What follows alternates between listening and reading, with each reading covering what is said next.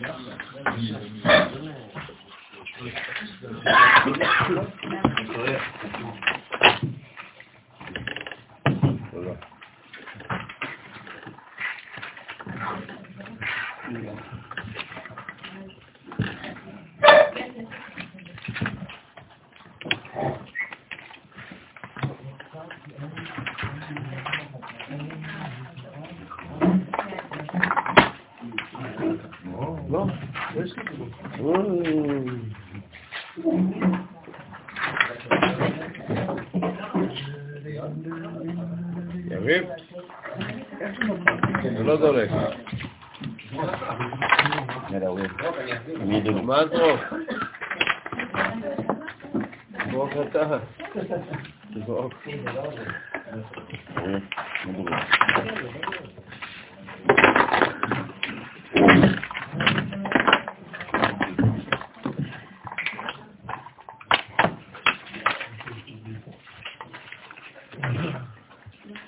טוב.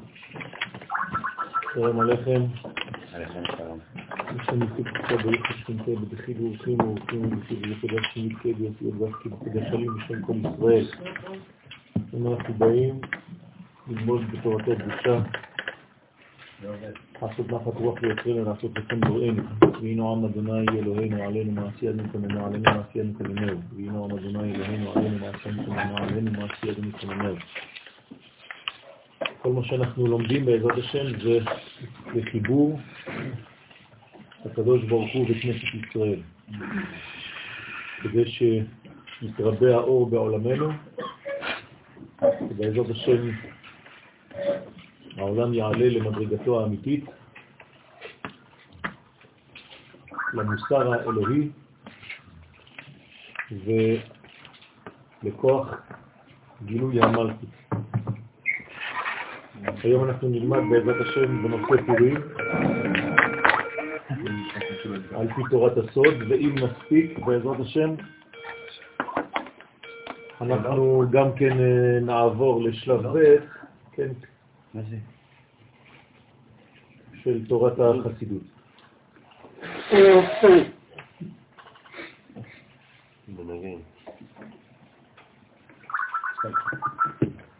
בפרק ב', שער מיעוט הירח. כותב האריזל כי בזמנים של גלות יורדת המלכות מעולם האצילות לעולם הבריאה.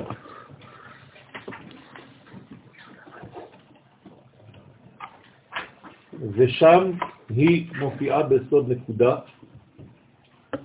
וצריכה בניין מחודש על ידי המוחים שיכנסו בה בעולם הבריאה, כדי להעלותה מחדש לעולם האצילות. הדברים ידועים, גלות זה סילוק מעולם של אחדות, אצילות, שהוא בצל האלף, א' צל, אל עולם הבריאה, ברא, חוצה, בר א'. כלומר, זה המצב של הגלות. כשעם ישראל יוצא לגלות, בעולמות מקבילים, בעולם פנימי, גם האידאל הגדול מאבד מכוחו, ומעלמא דייחודה נופלים חז ושלום לעלמא דפירודה. וזה בעצם סוד גדול, אולי הסוד הגדול ביותר, של המעבר,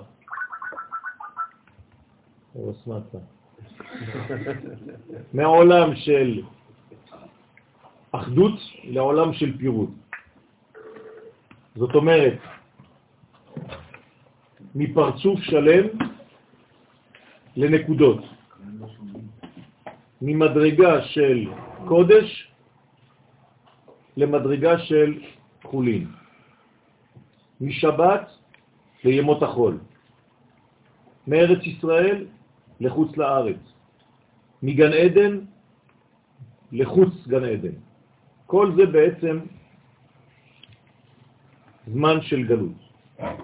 המלכות היא בעצם הגילוי האלוהי, ולכן כשהיא נופלת ממדרגתה, כמובן שמדובר בעניינים שלא מדובר על מקום, כן? מדובר על יציאה נפשית. נפשי יצאה בדברו. זה יכול לקרות לכל אדם. האדם לא זז ממקום למקום כשהוא נופל. אדם שנופל לדיכאון הוא באותה דירה, באותו בית, באותו כיסא, באותה מיטה. אז מה זה שאומר שהוא נפל? אלא הוא יצא מעולם של חיים לעולם של פיזור.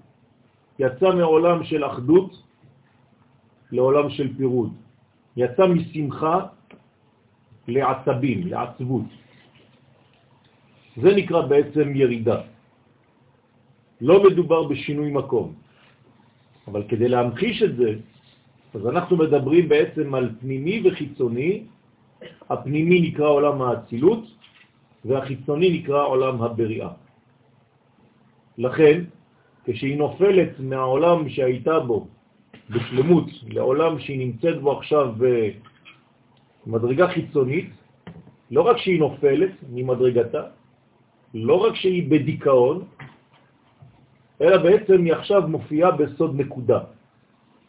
זאת אומרת, היא כבר לא יודעת מה זה שלמות.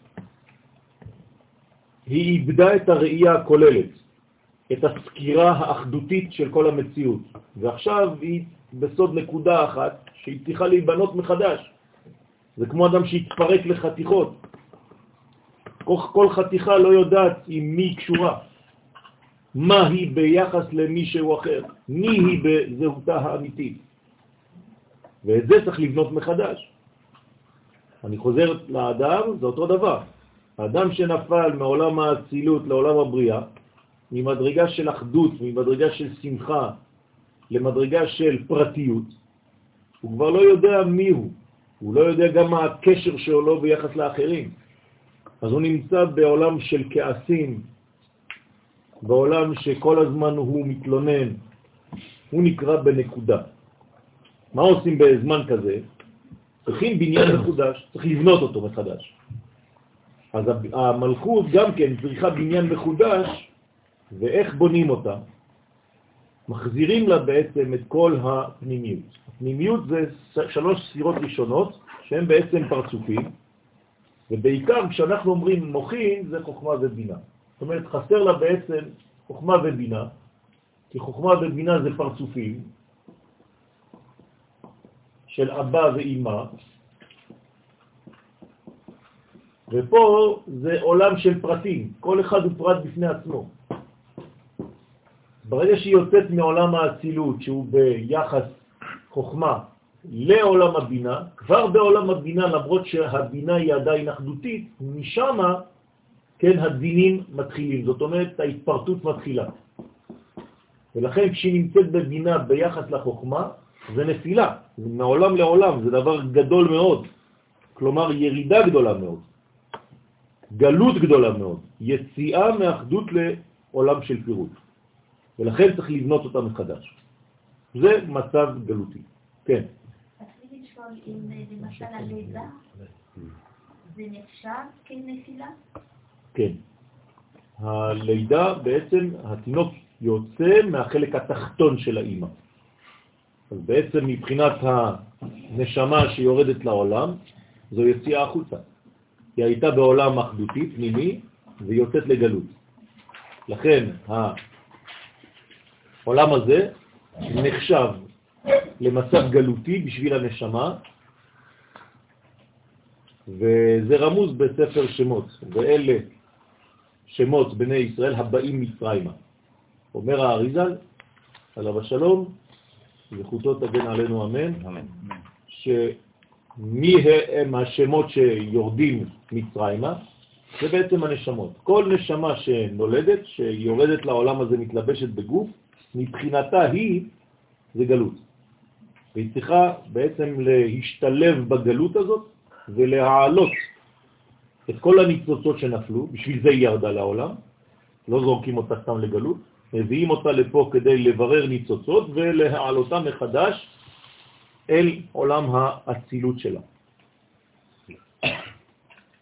שורה שלישית בסוף, ובגלות בבל החל התיקון להיעשות על ידי הבחינות שכינו חז"ל החרש והמסגר והחסידים שהיו באותו דור. מי הם החרש והמסגר והחסידים שהיו באותו דור? זה בעצם נפילה. היו אנשים גדולים מאוד שנשארו בעצם בבבל, ומי שעלה לארץ ישראל באותה תקופה, שרצה בעצם להתחיל את התיקון, למרות שהוא עדיין לא עלה, אבל הוא החל את התיקון הזה, זה נקרא חרש מסגר וחסידים שהיו באותו דור, שזה בעצם נקודות קטנות ביחס לפרצופים הגדולים, אני אמחיש את זה במילים פשוטות, הגדולים בתורה במרכאות לא הבינו את מה שהחרש והמסגר, האנשים הפשוטים, הבינו. ולכן, החרש, המסגר והחסידים שהיו באותו דור, שזה בעצם מדרגות נמוכות ביחס לגדולים שהיו אמורים להבין את זה, הם דווקא, אותם קטנים, העלו את המלכות במשך 70 שנות גלות בבל, שהיו כנגד שבע הספירות התחתונות שדרשו תיקון. אז למה היו 70 שנה של גלות בבל, בין בית ראשון לבית שני, שזה בעצם הרקע ההיסטורי לסיפור של פורים, כדי לתקן שבע ספירות, שבע, שבע ספירות התחתונות. הרי ירדנו ממעלה, מעולם האצילות לאלמא דפירודה, צריך בעצם תיקון של שבע מדרגות כדי לחזור למצב של גאולה ולבניין מחודש לבית שני. ולכן האנשים הפשוטים האלה הם אלו שהתחילו את התיקון במשך הגלות כבר, ובסופו של דבר הם בעצמם עלו לארץ ישראל, למרות כל החסרונות שהיו בהם. ולא עוד, אלא שהגדילוה לפרצוף שלם באחור. אז הם גרמו במעשיהם, בהתנהגותם, בהבנתם, בהפנמת הרעיון, הם גרמו לפרצוף של השכינה, כן, להיות פרצוף, כמו שהוא בהתחלה. זאת אומרת שבזכותם אפשר לבנות את בית שני. ממדרגה של נקודה למדרגה של פרצוף. הם החזירו את המוחין למלכות. אמנם, עדיין לא פנים בפנים, ולכן אי אפשר עכשיו עדיין לבנות את בית המקדש, אבל לפחות במצב של אחור. זאת אומרת, פרצוף שלם באחור, שזה שלב ראשון. לא עוברים מיד מגלות לזיווג ולבית המקדש, צריכים בעצם לעבור דרך הדרגתית שבונה בכל מצב את הבניין שלה, כן, ולאט לאט עולים למעלה, זה כמו אדם שנפל ורוצה לחזור למעלה, אז הוא אסור לו לעלות בבת אחת, אם לא הוא יתפוצץ. כי החושך, המעבר מהחושך לאור, מהמים העמוקים לחוץ למים, צריך לעבור דרך שכבות שכבות של תיקון, אי אפשר בבת אחת. תקנה גדולה. ולכן, גם כשמגדילים את המלכות, מגדילים אותה כמו כיפה סרוגה. זאת אומרת, בונים אותה לאט לאט. התיקון שלה הוא כמעה כמעה. כך היא גאולתם של ישראל. ולכן צריך להגדיל את הפרצוף של המלכות לפרצוף שלם. זאת הכוונה הכללית שאנחנו צריכים ליישם כל רגע במה שאנחנו עושים. עכשיו אנחנו לומדים תורה, צריכים לחשוב על הרעיון הזה. איך בונים את המלכות לפרצוף שלם. האופטימיות שבדבר, אתם רואים פה, שאפילו אם לא כולם משתתפים בתהליך הזה, זה עובד. גם אם חלק מהאנשים עושים את העבודה. זאת אומרת שאל תתייאשו. אם אתם רואים שרק חלק מעם ישראל עושה את העבודה ואתם אומרים אף פעם לא נגיע, כי החלק העיקרי, הגדול אולי, אני לא יודע, לא נמצא בתהליך, זה לא עובד ככה. גם אם חלק מהאנשים הבין את הרעיון ומיישם אותו, זה כבר בעצם שורש התיקון. ולכן, עד אשר השיבו את המלכות אל עולם האצילות. בסדר? החזירו את המלכות לעולם האצילות, דה פקטו זה אומר שבעולם הזה בונים בית מקדש. בית מקדש זה בעצם סימן שהמדרגה של המלכות היא פרצוף שלם. כל עוד ואין בית מקדש, אז אנחנו בתהליכים של בניין.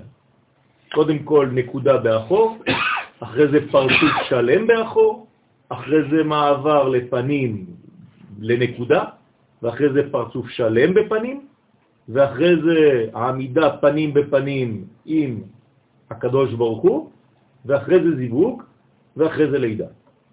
אז כל התהליכים האלה הם תהליכים שחייבים לעבור אותם, אי אפשר לדלג על המדרגות. אפשר לדעת באיזה מדרגה הגענו בתור שלנו? היום אנחנו במצב של פנים בפנים, אבל עדיין לא זיווג. זאת אומרת שחסר לנו בעצם רק המדרגה של הפרצוף השלם בפנים. אנחנו כבר בפנים, כשעלינו לארץ ב-48 והקמנו את המדינה, עברנו ממצב של אחור למצב של פנים, ועכשיו אנחנו מתחילים לסיים את הבניין של הפנים עד שאנחנו נהיה פרצוף שלם. ברגע שנהפוך לפרצוף שלם, יהיה זיווג. וברגע שיהיה זיווג, הכל ישתנה פה, כל התמונה תשתנה פה. וזה ממש בקרבת זמן. אנחנו מאוד קרובים לזמן הזה של הזיווג בעזרת השם.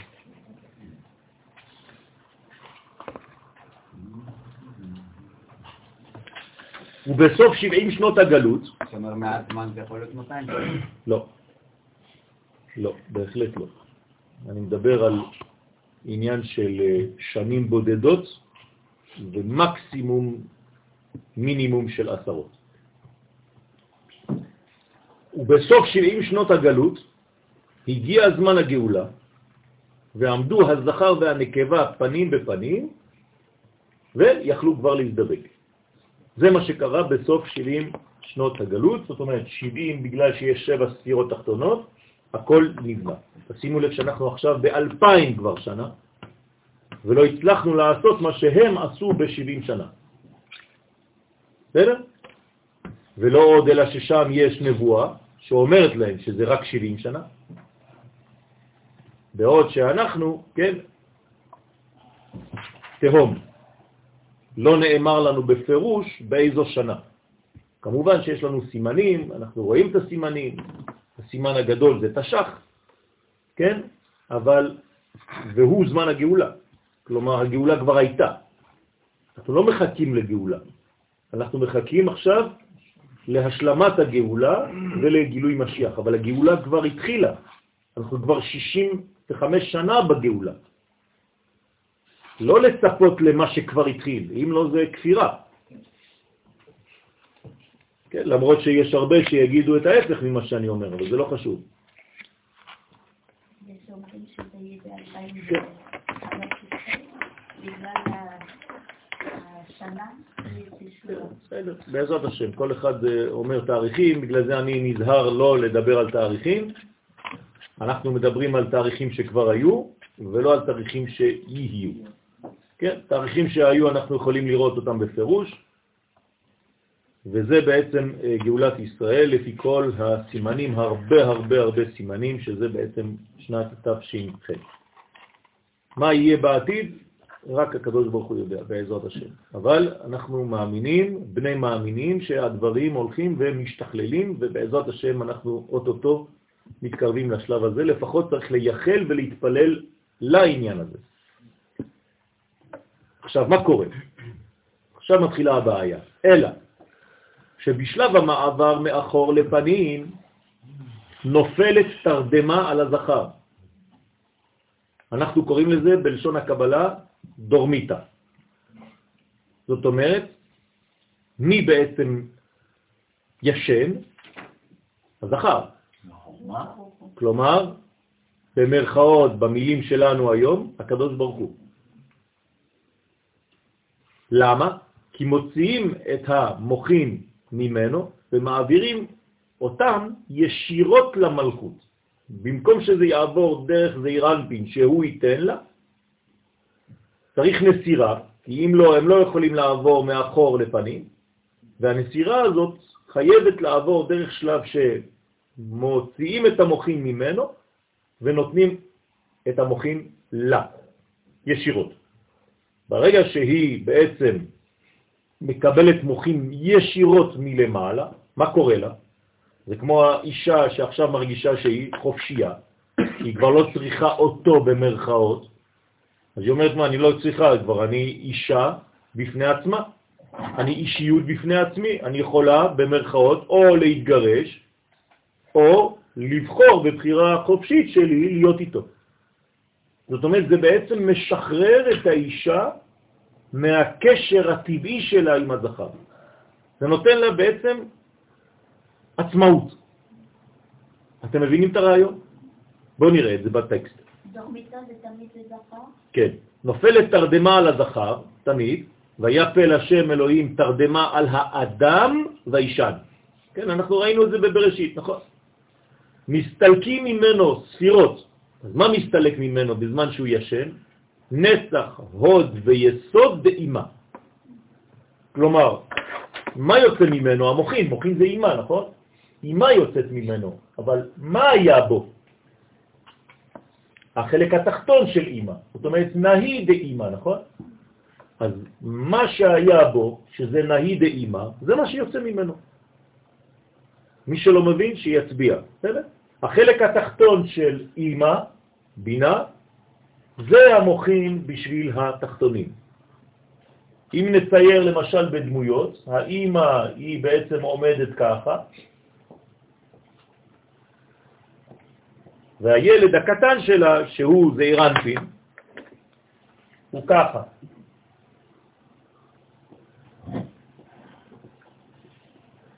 אז מה נכנס בעצם בילד הקטן? רק החלק התחתון של האימא, החלק העליון נשאר למעלה של אימא, רק החלק התחתון נכנס בו. זה נקרא נצח, הוד ויסוד של אימא. אתם רואים? זה באותה קומה. כשהוא מאבד את המוחים שלו, אז החלק הזה שהיה בו יוצא פשוט. אז ברגע שיוצאים ממנו המוחים, הוא ישן. כמו אדם שהולך לישון. מה קורה לאדם שהולך לישון? המוחים יוצאים ממנו. בידך הפקיד רוחי.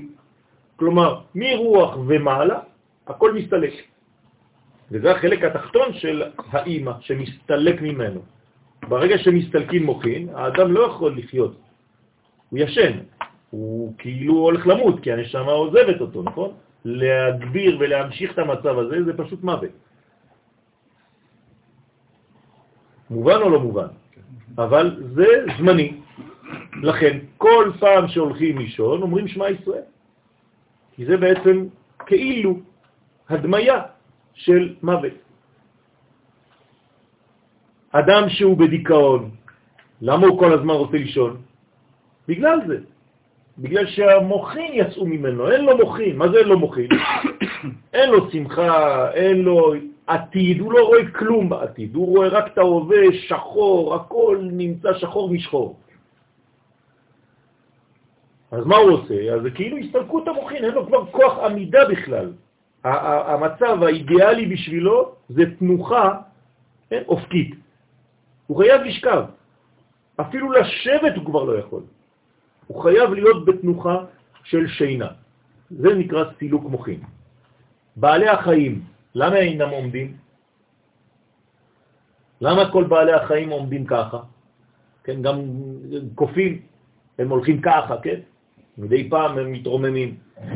בגלל שאין להם את המוחין האלה. אז אצלם בעצם הגוף והראש זה באותה קומה. האדם הוא היחיד שהוא עומד. למה? כי יש לו בעצם ראש וגוף. אז האדם הוא נקרא עומד, כי הוא מהלך, כי הוא במדרגה של מוחין שנכנסים בו. ברגע שהמוחין יוצאים ממנו, אז הוא הופך כמו בהמה. אז הוא גם כן באותה תנוחה. ולכן, אני חוזר עכשיו לעולמות העליונים, כשאני מדבר על עולמות העליונים, אני מדבר כמובן על עולם מקביל פנימי שהוא השורש לעולם הזה. לא ללכת לאיבוד ולחשוב שזה באיזה מקום שם למעלה, כן?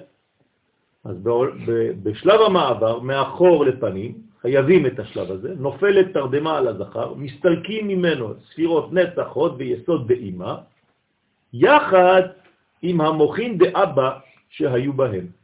כלומר, זה לא רק שנצח, הוד ויסוד של אימא, מה יש בתוך נצח, הוד, יסוד של אימא? יש גם נצח, הוד, יסוד של אבא. כי אימא בלי האבא זה לא כלום. מה, מה היא תעשה? היא לא יכולה לתת מוכין לזעירנפין אם היא בעצמה לא קיבלה ממנו בזיווג. כן, אבל לצד זה נמצא למעלה, בחלק העליון שלה. מה? הנצח, עוד, ביסוד של... לא, לא, נמצא לא. בחלק הגבוה שלה. לא, לא, לא, לא. כמו היחס שלה לילד? לא, לא, לא, לא לא, לא, לא. שמה זה זיווג. זה לא כניסה של פרצוף בתוך פרצוף אה, אחר. לא לדעת. כן? שם זה זיווג. זיווג זה היסוד של אבא שנכנס ביסוד של אמא. זאת אומרת שהמדרגות הן שוות שם. בסדר? ולכן, כל מה שיצא עכשיו, תשימו לב כמה בעצם ספירות יצאו מזעיר אנפין.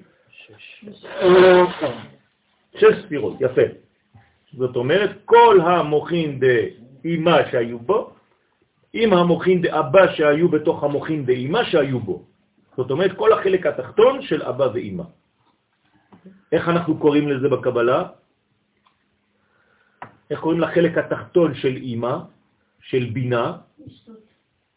תבונה. נכון? זה החלק התחתון של אמא. החלק התחתון של אבא, ישראל סבא. זאת אומרת, ישראל סבא זה נצח הוד יסוד בחוכמה. תבונה זה החלק התחתון של בינה. כלומר, נצח הוד יסוד של בינה נקראת תבונה. אני כותב את זה, שלא תתבלבלו. בינה נחלקת לשתיים, החלק העליון נקרא בינה, החלק התחתון נקרא תבונה. אותו דבר החוכמה, החוכמה מתחלקת לשתיים, החלק העליון נקרא חוכמה, והחלק התחתון ישראל סבא. בסדר? אז זה בעצם נצח, הוד ויסוד של החוכמה, וזה נצח, הוד ויסוד של הבינה. שניהם נכנסים בתוך זעיר אנפין. זה המוחין שלו. זה נקרא יש סות בראשי תיבות. ישראל, סבא ותבונה. בסדר? זה מה שהסתלק מזעיר אנפין.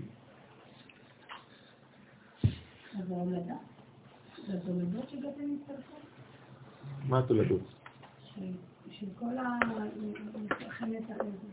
שנולד. ההולדות. לא, לא, לא, לא מדבר על תולדות עכשיו, זה פשוט המוחין שהאבא והאימא, כן, הביאו כחינוך, בוא נגיד. זה כמו חינוך לזעירנטין, לילד שלהם. בסדר? הרעיונות העליונים של החינוך של האבא והאימא יצאו מהילד. אה, ממש. כן, שאלה. שאלה, כן. אז הערפין זה אה, קטגורת שבירת נטעות. נכון. אה, איזה אה, קשר עם אה, ישראל סבא ותבונה. כן, וגם פעם, איזה קשר עם ישראל סבא ותבונה ועם. לא, זעיר אנפין, זעיר אנפין זה כמו ילד, זעיר אנפין זה הוא, הוא נקרא זעיר אנפין. אוקיי. היא נקראת אימא, ומאחוריה יש אבא, באותו גובה. אוקיי. אז אבא ואימא, כן, מה הם נותנים לילד שלהם? הם לא נותנים את השכל העליון שלהם, הם נותנים לו את מה שהוא יכול לקבל. אז זה נקרא החלק התחתון. אז את ישראל, סבא ותבונה הם מעניקים לילד. ברגע שזה יוצא, אז מה יש לילד? כאילו אין לו כלום, אז הוא הולך לישון. בסדר? מוציאים לו כאילו את הסוללה, את הבטריה. ולכן הוא במצב של שינה. עכשיו, בשביל מה הם עושים לו את זה? למה זה קורה התהליך הזה? לא סתם כדי להעניש אותו, זה לא עונש, זה כדי שיעבור ממצב למצב. כלומר, אני רוצה להסביר את זה. כל פעם שאתם, שאנחנו גדלים, אנחנו חייבים לעבור דרך מצב כזה של מיני דיכאון.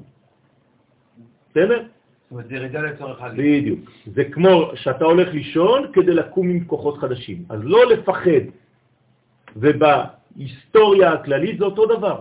כל פעם שאנחנו הולכים לעלות למדרגה גדולה מאוד, אז יש מצב לפני כן שצריך לעבור ממצב למצב, מאחור לפנים, מנקודה לפרצוף, אז זה גם כן דורמיטה.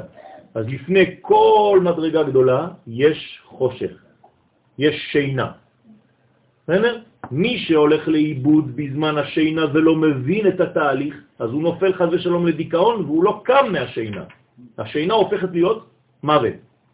מי שמבין את התהליך יודע שזה רק שלב שמחר יש אור גדול שיבוא וזה רק מעבר.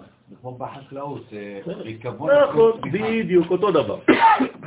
וכל הדוגמאות, זה נכון, שהזרע בעצם נרקב באדמה לפני שהוא צומח מחדש לפרח או לצמח. כן. אה, הנפתח עוד יסוד של חוכמה ובינה, זה מה שייתן שישה ספירות של זעירנטים?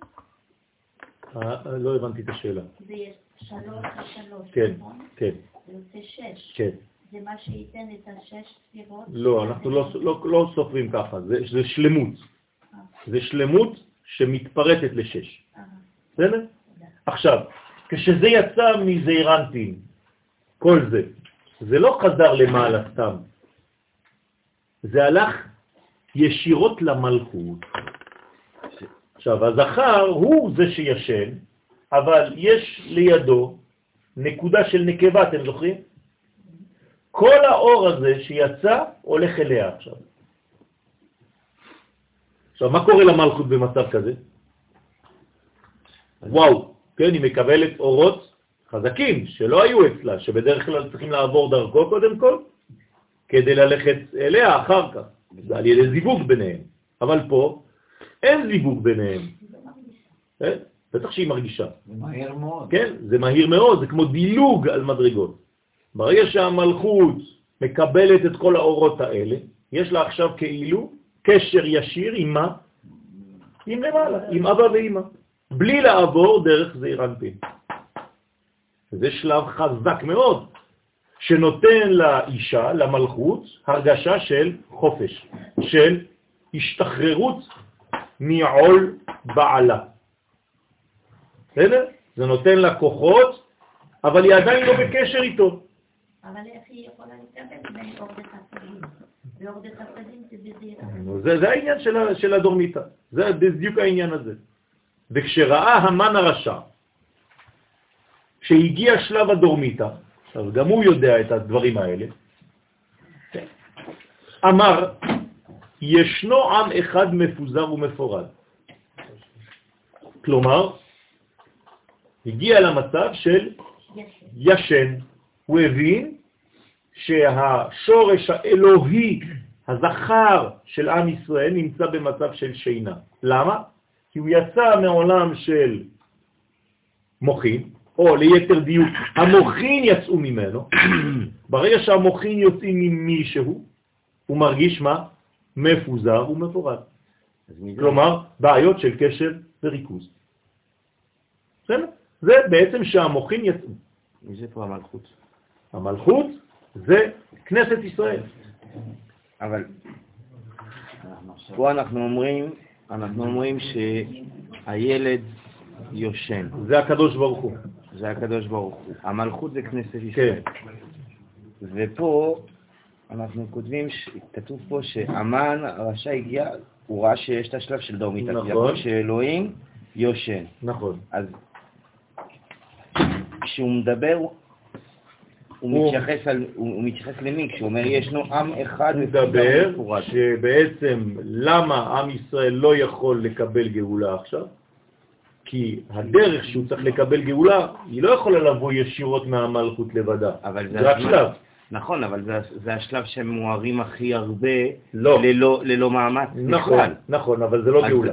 נכון, זה לא גאולה, אבל הם, הם אמורים להיות באיזשהו, באיזשהו מנגנון שפה יש להם אור נכון, מטורף, ללא. ללא, ללא- ללא, ללא מאמץ, ללא שום דבר, נכון. למרות שלא מגיע להם, אז הם לא יכולים להיות, כאילו, הם אמורים להיות מוגנים באותו רגע. לא. לא, שומר ישן. לא מוגנים. בחוץ לארץ.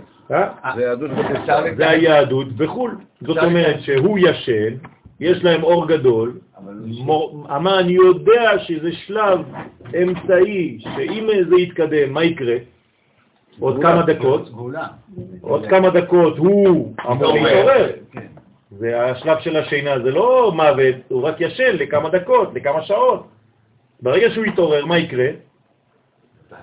היא תחזור אליו, הוא יחזור אליה, ואז תהיה גאולה שלמה, כלומר יחזרו לארץ ישראל. שהשלב של דורמיטה הוא לא שלב שהוא טוב.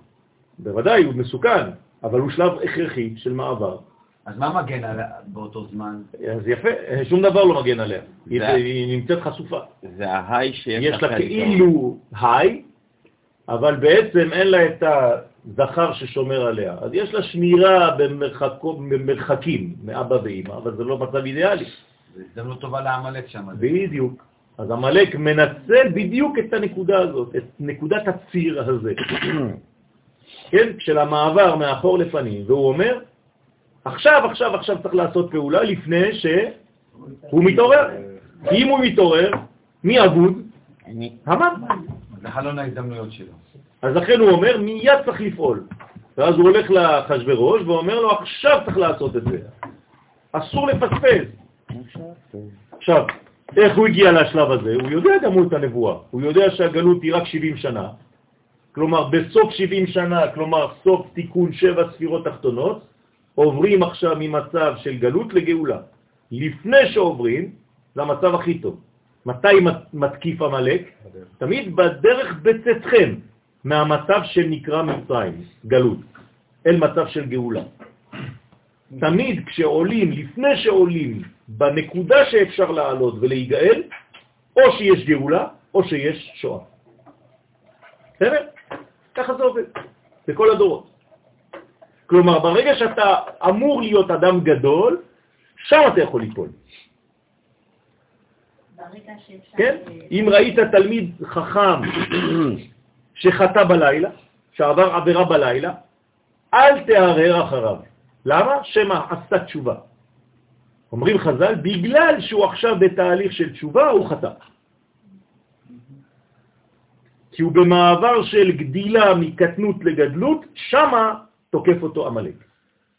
אז אל תערער אחריו, כנראה שהוא רצה לעשות איזו התקדמות בחיים שלו, ושם הוא נפל. כן. מבחינה היסטורית אני חושבת שסיפור המגילה כבר היה אחרי אה, עזרא ונחמיה, תוך כדי, נכון? כן. זאת אומרת, כבר התחיל השלב של המסגר והחרש. נכון, נכון, אבל זה עדיין לא. יש התעוררות, אבל זה עדיין לא גאולה ממשית, כי זה מסכנות, זה התעוררות מסכנה בוא נגיד. אנשים שהם מתבוללים, אנשים שנסו נשים נוכריות, מי שלא מבין את זה, כן, מה הוא אומר? אה, מדינה חילונית. בסדר, עולים לארץ, אבל כולם חילונים, אז מה? אבל מי שמבין את הסוד אומר שזה שלב בדיוק לפני הגאולה. החילוניות הזאת,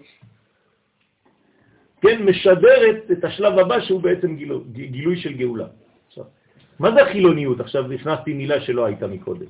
החילוניות הזאת זאת ההרגשה שמה? שאני חופשי ממי? מהקדוש ברוך הוא, כי הוא ישן.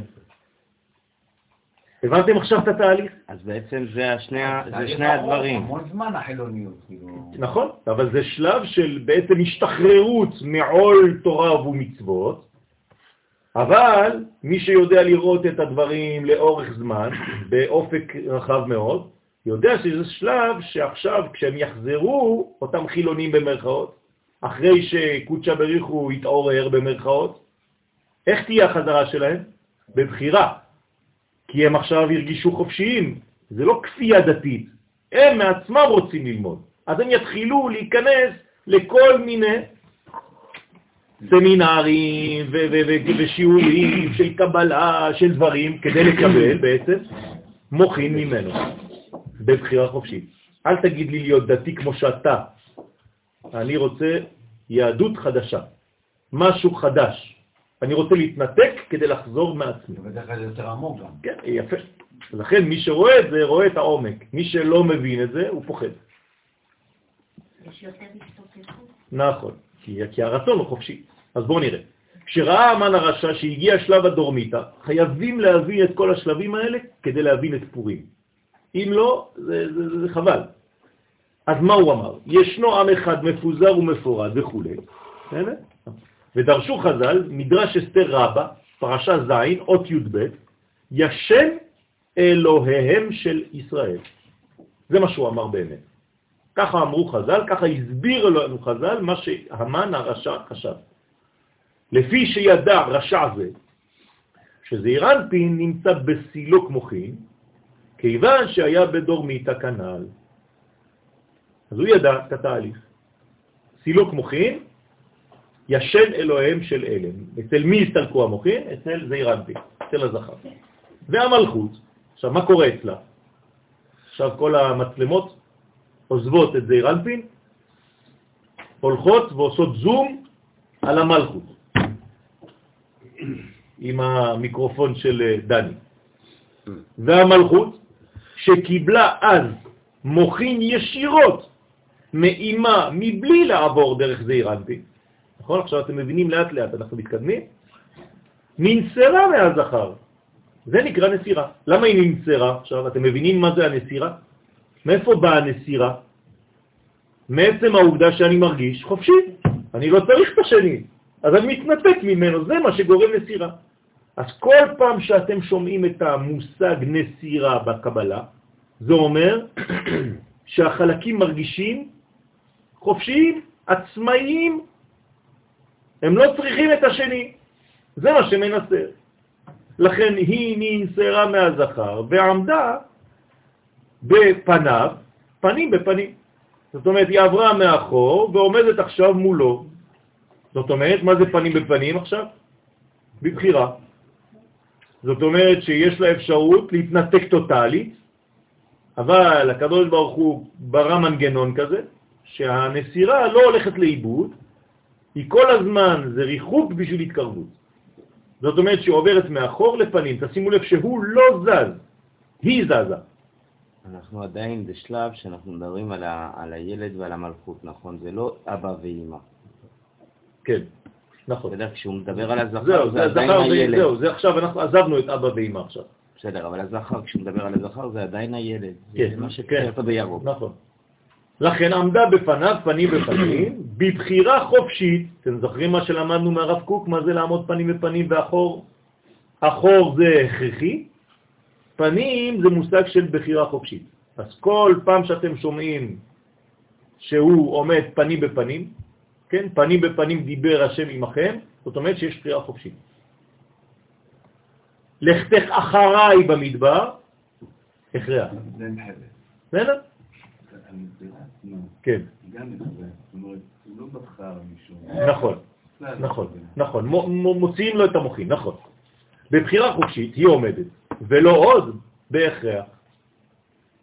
ובתיקוני הזוהר, תיקון כ"א, כן, עוד מעט נגיע לזה בעזרת השם, נאמר שנשמת המן הרשע, שהיה מחשב גדול, הייתה מצד הקליפה, שכנגד זעירנפין דבריאה. זאת אומרת, מה אומר הזוהר? הוא מגלה איפה היה אחוז המן. המן הרשע היה כמו זעיר אנפי, אבל בצד של הקליפה. סליחה? כל המדרגה, אבל מהצד של הקליפה. חז ושלום. כמו כביכול הקדוש ברוך הוא דקליפה, השם ישמור. מדרגה גבוהה מאוד. לכן אומר האריזל שהיה מחשב גדול אין כמוהו. ככה, ככה אומר האריזל. בסדר? ואשתו זרש גם כן, מכשפה גדולה אין כמוה. עכשיו, שכנגד זה אירנפין דבריאה, לא באצילות, כן? כלומר מצב של גלות, בכל זאת. זה לא זעיר אנפין של, של, של בריאה, של אצילות, אלא של בריאה, של גלות, של מצב שהוא בחוץ. למה? כי הוא בסופו של דבר הוא קליפה. קליפה לא יכולה להיות בפנים, היא רק בחוץ. ואות ה' שבשמו, כלומר, תיקחו עכשיו את המילה המן, אז האותיות ה' מ' נ'. האות הראשונה ה', כן, של המן, מורה על חמש גבורות מנצפח. זאת אומרת, מאיפה הוא קיבל את הה' הזאת שבשמו? מכל הגבורות שיש בסיום של כל האלף ב'. זאת אומרת, האותיות הכפולות באלף ב' מסמנות סיומת. סיומת זה מצב קשה, כי זה סוף. ברגע שיש סוף, אין כאילו תקווה. אז כל אות שיש לה בעצם אות סופית, למשל מ' יש מ' סופית, נ' נ' סופית, צדי צדי סופית וכו', פ' פ' סופית, כ' כ' סופית. כל האותיות האלה הן בעצם חמש גבורות מאוד מאוד חזקות, בגלל שהן סופיות. אז כל סוף זה גבורה, זה דין, זה סטופ. משם, מהחמש גבורות האלה, זה האות ה' של המן. ושתי האותיות הנותרות, מן, שנשאר לו, הן הראשונות שבאותם חמש גבורות. כי הרי איך קוראים לחמש גבורות? מן צפח. אז הוא לקח את המן של כל הגבורות האלה, וכל הגבורות בעצמם זה האות ה'. זאת אומרת שהשם שלו מורכב רק מגבורות ומשתי האותיות הראשונות של כל הגבורות. בסדר? צריך לדעת כאילו מה הם הגבורות של המם והנון, כאילו אותם יש לו כבר פעמיים. זאת אומרת שזה, שזה בעצם, יש לו אותם בדיוק פעמיים, כלומר הם בעלי הבית שם, של כל החמש, של כל הה. זאת אומרת שיש ממש מדרגה דומיננטית של קליפה שם, חזק מאוד הבן אדם. ואשר על כן, נחשבות הן לגבורות קשות. זאת אומרת, המם והנון זה גבורות מאוד מאוד קשות מהמן ספח, וכל זה היה אצל המן. אז ניתן להגיד שכל זה היה במלכות, בעצם כל הגבורות שירדו בבת אחת במלכות זה גבורות. כל מה שירד מחוכמה ובינה שהסתלק, כשהבינה קיבלה, ישירה וקיבלה את כל הגבורות. כן, היא צריכה לקבל גבורות כדי להיבנות, נכון. אבל בינתיים אנחנו לא, לא מדברים על זה, אנחנו מדברים על המוחין שהיא קיבלה. בסדר? זה לא הבניין הנורמלי שהוא בונה אותה דרך גבורות. בסדר? נחזור, זה אחר כך. אנחנו עכשיו דילג על שלב. אז אני חוזר רק להבין שהמן זה בעצם גוש של אנרגיה של גבורות. תעזבו את האיש. בסדר? תבינו שזה בעצם גוש אחד גדול של מלא מלא אנרגיות שליליות. עכשיו, למה אני אומר תעזבו את האיש? כי המדרגה הזאת יכולה להיות גם בך. כלומר, אם אני מגביר את ההמן שבתוכי, זה מה שקורה. המן זה לא בן אדם סתם בחוץ, זה יכול להיות שלב בחיים שבו, כן, אתה קצת הולך לאיבוד, המדרגה של הקדוש ברוך הוא קצת ישנה אצלך, כמו שאמר ניטשה, אלוהים מת, או ישן, כן, ואתה במדרגה של גלות טוטלית, אתה לא מבין מה קורה, מה מתגבר באותו זמן? הצד ההמני שבך. כלומר, כל הגבורות הקשות, אתה רואה הכל רק בסוף, סוף, סוף, סוף, סוף, סוף. כן, כמו מנצפה, ואתה יונק משתי האותיות הראשונות של הסוף הזה, זאת אומרת, כולך שחור. אבל אין, אין, אין כוח מקביל של זה, של האותיות הלא סופיות, שאולי הוא... בוודאי, בוודאי, עוד מעט תראה. אז רגע, המן זה 90. מה? מן. כן. זה 90. כן. לא, 91. לא, כן, אבל צריך ל... נכון, זאת אומרת שהוא בעצם האנטיתזה של כל הקשר. נכון, נכון. בוא נעבור לאישה שלו עכשיו, הוא לא לבד הבן אדם. כן. למה מנון הם אותיות חיצונות? למה זה שאלה? בגלל שגם עם האותיות באלף ב', זאת שאלה טובה, זה קימנפה, כי אחרי התף הסופית באה כף, נכון? כן. אחרי זה מ', לפי האותיות, זה ככה. כלומר, אחרי התו באותיות באלף ב', מה בא? כ' סופית, מ' סופית, נ' סופית, פ' סופית וצדי סופית. כלומר, אחרי תו שהיא שווה 400, הכף שווה 500, המ' שווה 600, הנ' 700, 800 ו-900. ואחרי זה חוזרים לאלף. אין יותר מזה. שזה א' זה אלף. זאת אומרת שבדרך כלל זה ככה. אז למה בעצם אנחנו אומרים מן ספח ולא כמנפץ? למי יש תשובה? יריב, מה אתה אומר? אה? זה לא נכון, אתה נותן לאחרים לחשוב. כל למה? למה זה, זה מן ספח דווקא, ולא כמנפץ? הלו, אתם בתרדמה, בדורמיתא או מה? אלון כבר נפלה, אז מגיע לך שיחזירו אותה. אה? הנון כבר נפלה, זאת אומרת. טוב, תחשבו על זה. תחפשו מה אני אגיד לכם. אתם יודעים שהחוכמה הגדולה זה לא שיהיה לנו את כל הספרים, אלא לדעת איפה מחפשים. זה הלימוד האמיתי. זה לדעת איפה לחפש. ויש את כן. צדיק זה פייש, ספח וצדיק. נכון, זה מה שאני אומר. זה- זה- זאת השאלה שלו. זה מן צפח, הכל הפוך. וגם הפה זה... כן, כן. כן. ופה זה הסדר האמיתי שהיה אמור להיות. ופה זה סדר הפוך. אז למה? כי אתה מוציא את הדברים הדומים, אה, ו- ואז זה הופך להיות הדין. אם אתה לא מקבל את המן כמו שצריך, אתה לא נהיה צדיק ואין לך את הקו. שאלה, אם לא תמצאו את השאלה, אז נענה בעזרת השם במועד מאוחר. בניסן. מה? מנפץ, זה פיצוץ, לא נשאר כלום. נכון. נו, אז מה? אז יותר טוב. המן ספח יותר טוב כי מנפץ. טוב, בוא נראה. וזרש אשתו. עכשיו בוא נעבור לאישה. הבן אדם לא לבד, יש לו אישה. כלומר, יש לו נוקבה, משלו. עכשיו, בעצם, אם הוא כבר במצב כזה, אז הנקבה שלו עוד יותר מסוכנת. כי למה? כי זה הגילוי של הזכר, נכון? תמיד הנקבה היא הגילוי של הזכר. אז כשהגילוי של הזכר הוא בצד של קדושה, זה בסדר גמור. אבל כשזה בצד של קליפה, על ההסתר. אז מה, כבר הוא בעוצמות כאלה, מה יהיה עם הנקבה? אז בואו נראה. וזרש אשתו, אף היא הייתה מכשפה גדולה, ככה אומר האריזל. ושורשה היה מן הגבורה השלישית המיוחסת לאות צדי. בסדר? מנצה.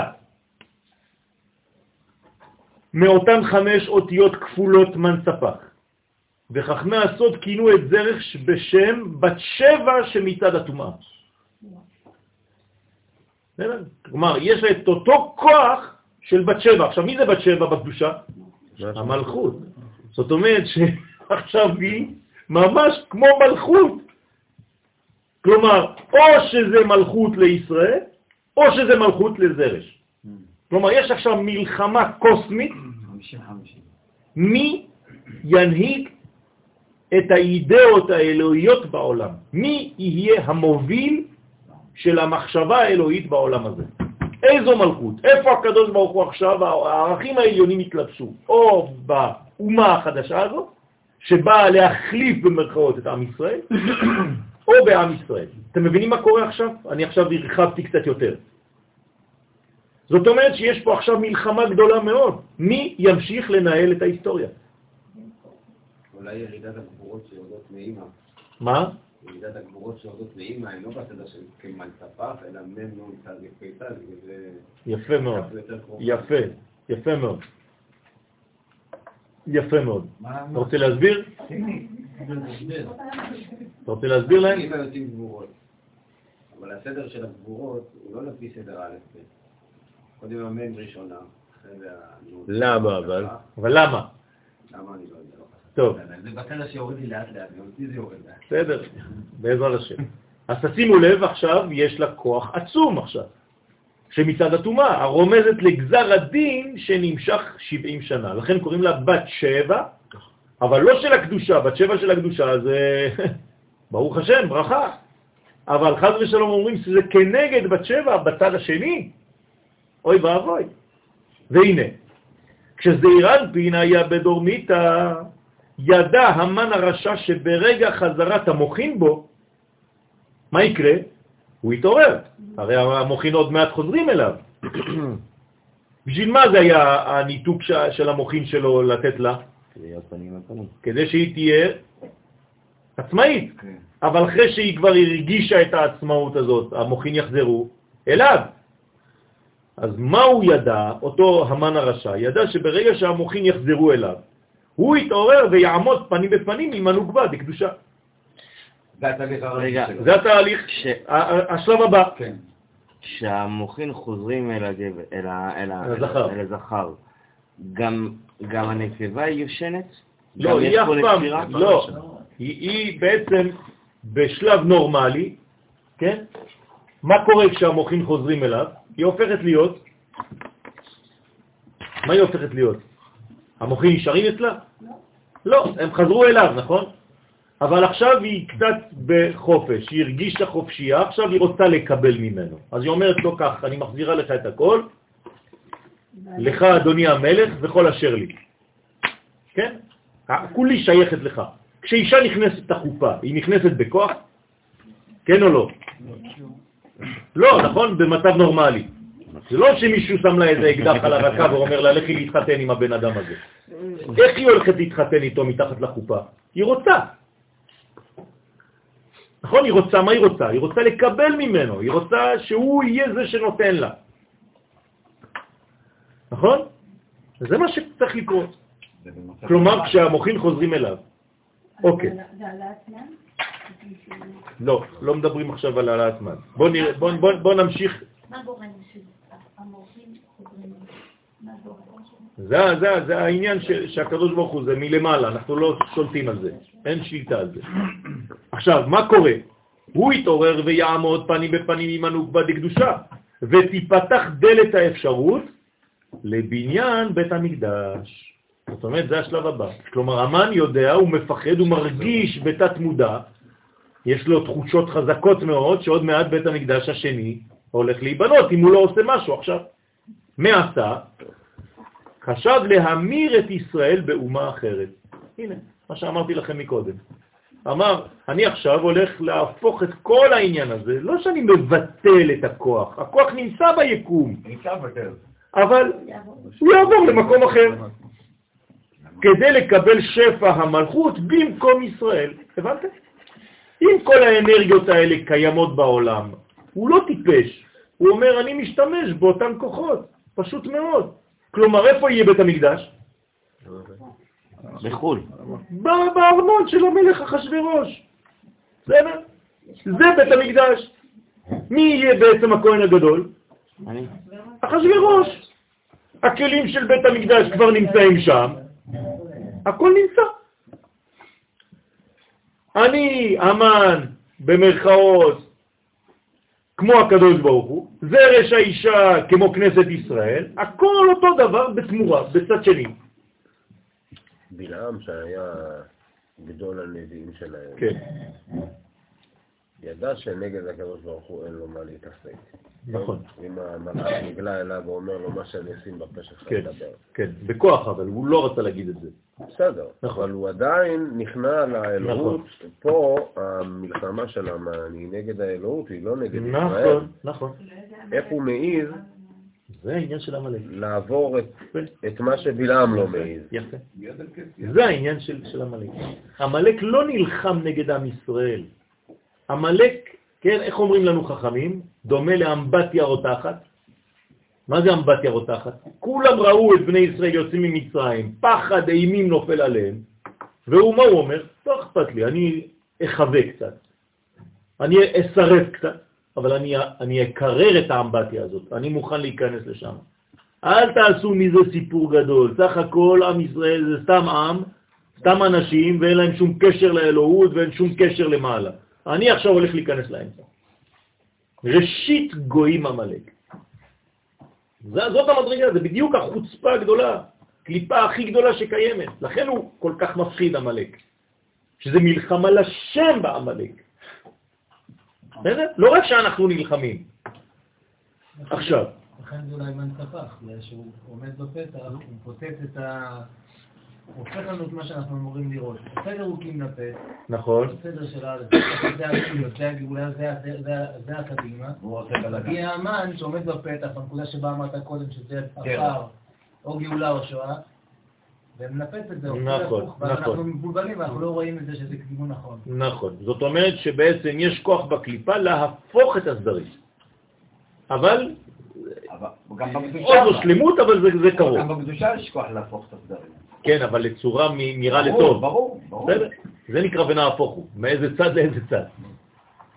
עכשיו, במצב כזה, ארמון המלך אחשורוש ישמש כמקדש, כן, פשוט, ואותם רשעים, כן, השתמשו בכלי הקודש, כאילו הם מבחינת ממלכת כהנים וגוי קדוש. כלומר, מי זה עכשיו ממלכת כהנים וגוי קדוש? הפרסים, חז ושלום. הוא חושב שזה ככה, אז הפכנו את הכל, לקחנו את הכל, כל הכוחות עכשיו אצלנו. אדם שלובש שעטנז, זה מה שקורה לו. צריך להיזהר מאוד ממה הלבושים שאתם קונים עשויים, מאיזה חומר.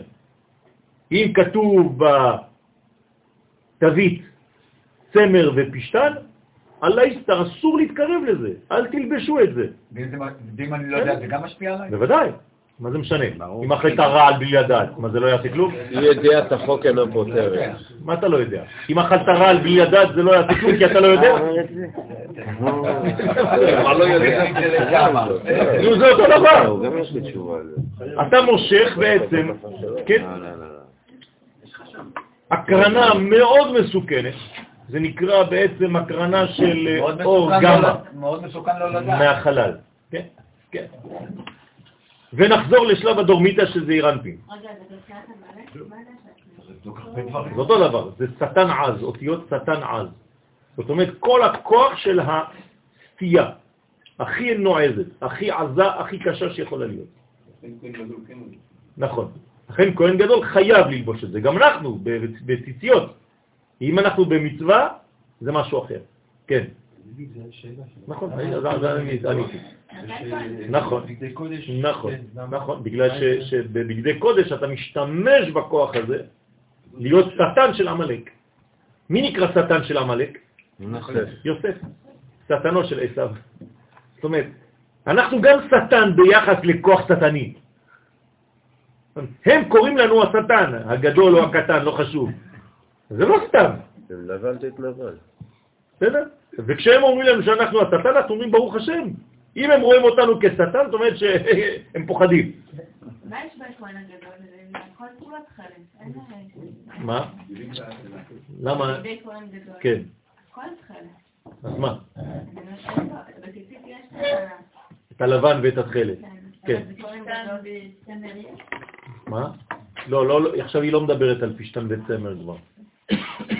עכשיו את מדברת על הצבע, על החומר, אתה אמרת שבכהן הגדול יש מנגד את הפשטן ואת הצמר, בציצית. אז אני אומרת כהן גדול כולו תכלת. לא, זה לא, עכשיו זה- את מבלבלת בין שני מושגים. תכלת זה, חומר וצבע, ופה אני מדבר על, פשטן וצמר, זה משהו אחר. בסדר? יכול להיות הכל תכלת, אבל צמר ופשטים, שצבעתי הכל בתכלת. בסדר? זה מה שקורה אצל הכהן הגדול. אמרתי בכוונה ש, שתכלת זה לא רק צבע, זה חומר. זה חיבור מאוד מיוחד, זה צריך לדעת, זה עוד שיעור בפני עצמו. ונחזור לשלב הדורמיתא של זעיר אנפין. זה בסדר, אני מתקדם אה, די לאט כדי ש- שהדברים יהיו ברורים. בסדר? כשהמוחים יוצאים ממנו, אני חוזר עכשיו לזעיר אנפין, תהיו בקשב, כי אם לא, אתם חוזרים לבעיות של קשב וריכוז. כשהמוחים יוצאים ממנו ונכנסים ישירות מלמעלה בנוקבה, מתחולל שינוי גדול וחידוש נדיר. כי בהיות המוחין דאבא ואימא גוזה. כלומר, כשהם נמצאים בתוך זעיר אנפין, המוחין של אבא ואימא, ספירות נצח, הוד ויסוד דאבא, נכנסים תוך נצח, הוד ויסוד דאימא, אתם זוכרים, נכון? וכולם גוזה. בפנים. כן. מכוח זה יוצאות שתי הערות מזעיר אנפין. כשכל המוחין היו אצלו, זעיר אנפין, עכשיו תשכחו את המלכות, תשכחו את המן, תשכחו את כולם. בואו נחזור לזעיר אנפין. כשיש לו מוכין, כלומר, נהי דאבא, בתוך נהי דאמא, בתוך זה. הוא, אם תסתכל עכשיו על זעיר אנפין, מה יוצא ממנו? שתי הערות, אחת קדימה ואחת אחורה. אחת מאחוריו היא בחינת רחל, יש, יש לו להערה של רחל, כלומר אתה מסתכל על הגב שלו, אתה רואה מין אישה, דמות אישה. מערת נצח רוד יסוד דאימא, כלומר זה בא מהצד של אימא, אז יוצא לו דוגמת נקבה מאחור.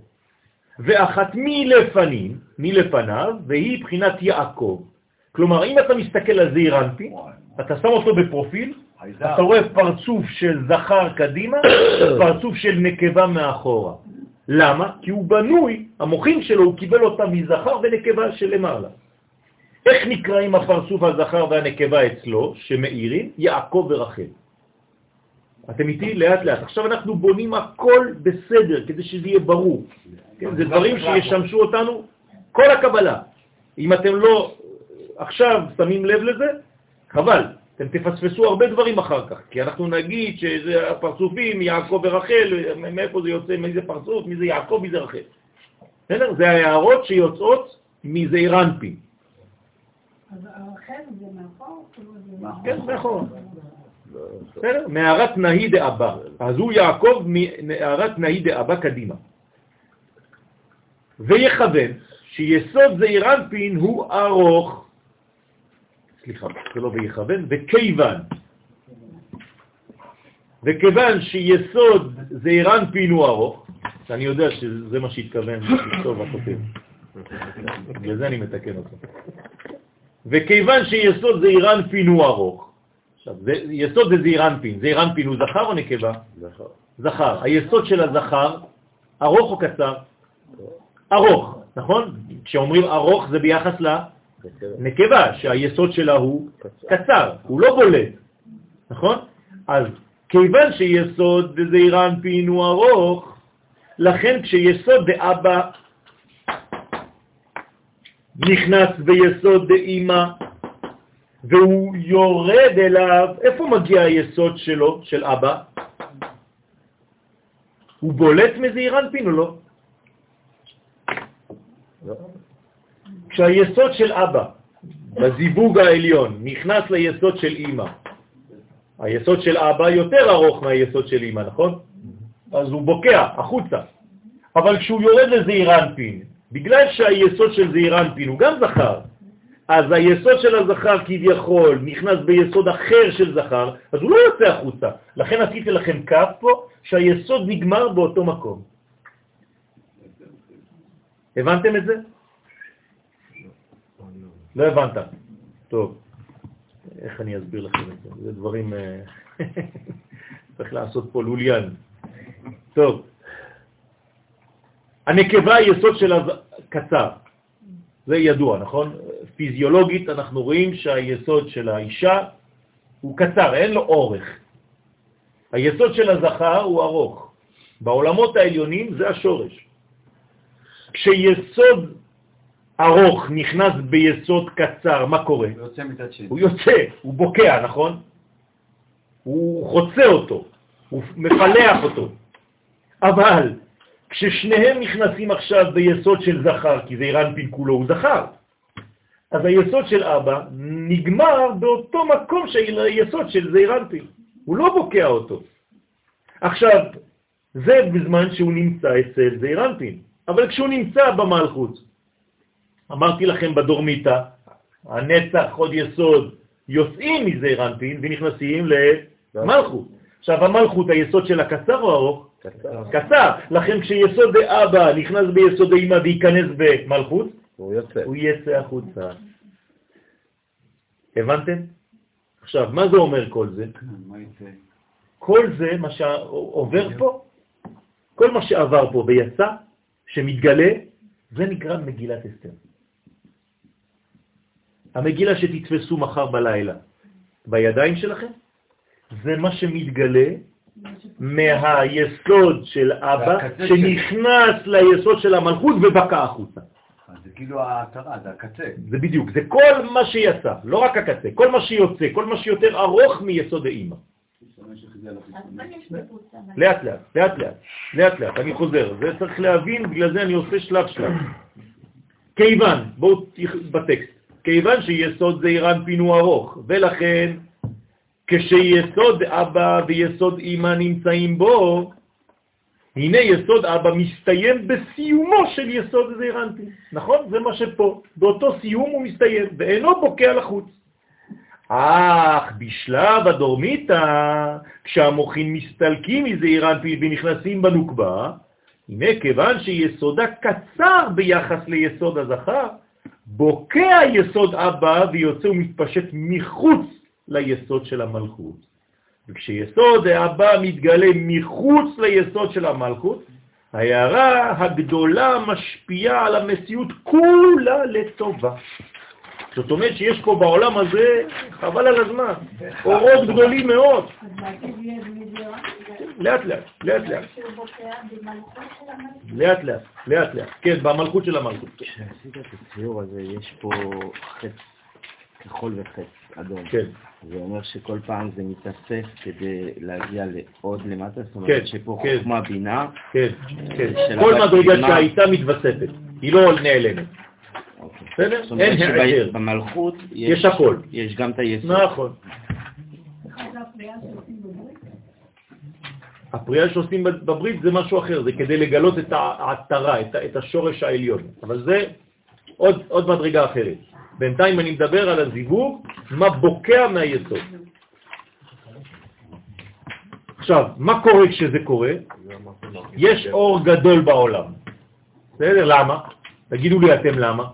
כי מי עכשיו מופיע בעולם? יסוד דאבא. לא אבא, יסוד דאבא, נכון? כלומר, פי היסוד שלו. ומה זה אומר? אבל זה זה אפילו לא בכיסוי, זה... זה בגילוי. גילוי זה בגילוי. מה זה אומר? שיש כוח משיחי בעולם. זה כוח משיח. זה חוכמה גדולה בעולם, זה גילויים גדולים בעולם. כי בדרך כלל יסוד דאבא גנוז ואינו נראה כלפי חוץ. ומכוח הערה נדירה זו נגאלו ישראל מגזירתו של המן הרשע. בגלל החלק הזה עכשיו, תסתכלו על החץ הזה שעבר, בגלל זה כל הגאולה. בזכות זה כל הגאולה. עכשיו, לא ללכת לאיבוד. בדרך כלל, כשזה קורה, כמה זמן זה נשאר ככה? בזמן שאבא יושן. יפה. לא אבא, בזמן שזעירנפין ישן, נכון? ברגע שזעירנפין מתעורר, מה קורה לזה? חוזר, אז איפה? חוזר עבר עד אנפין. פה. נכון. מה קרה בפורים? זה לא חזר. זה הסוד של פורים. כלומר, בפורים, כל היום היסוד הזה נמצא במצב כזה ולא חוזר, גם אחרי שזעירנפין מתעורר. בסדר? כן. הבנתם עכשיו מה זה פורים? אני כבר שולח את הרחוק, אבל אני עכשיו חוזר.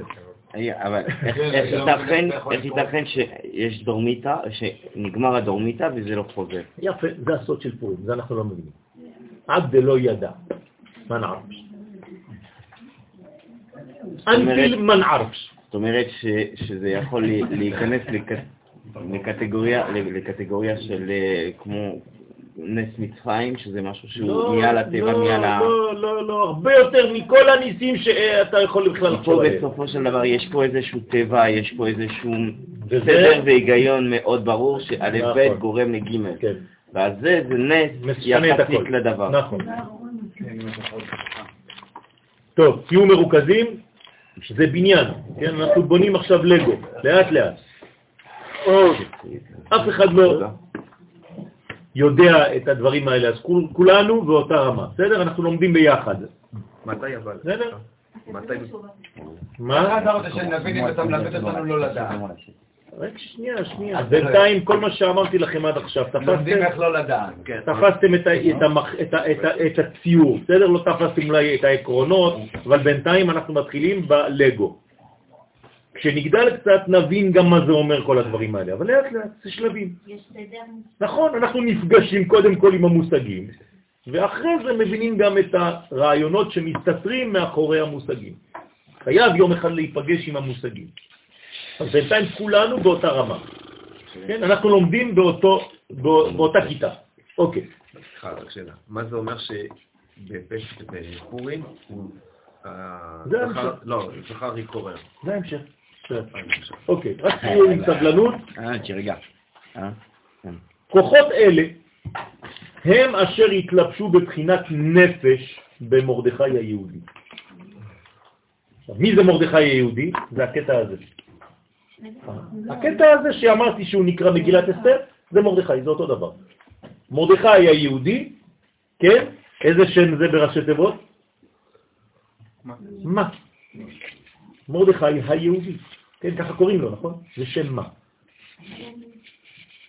מרדכי היהודי. ככה לא, כתוב. אני שואלת למה מרדכי יהודי. אבל זה מה שכתוב. אני לא ממציא, לא כתוב מרדכי יהודי. אני ראש קטן, שניים חודש באדמה, ארץ ישראל, עברית שלי, פשוט. כן? מה יש, מה קורה. זה אומר שהיחס אסתר היא המלכות. כן, אסתר היא המלכות, מרדכי הוא הבולט של היסוד. נכון, הוא היסוד.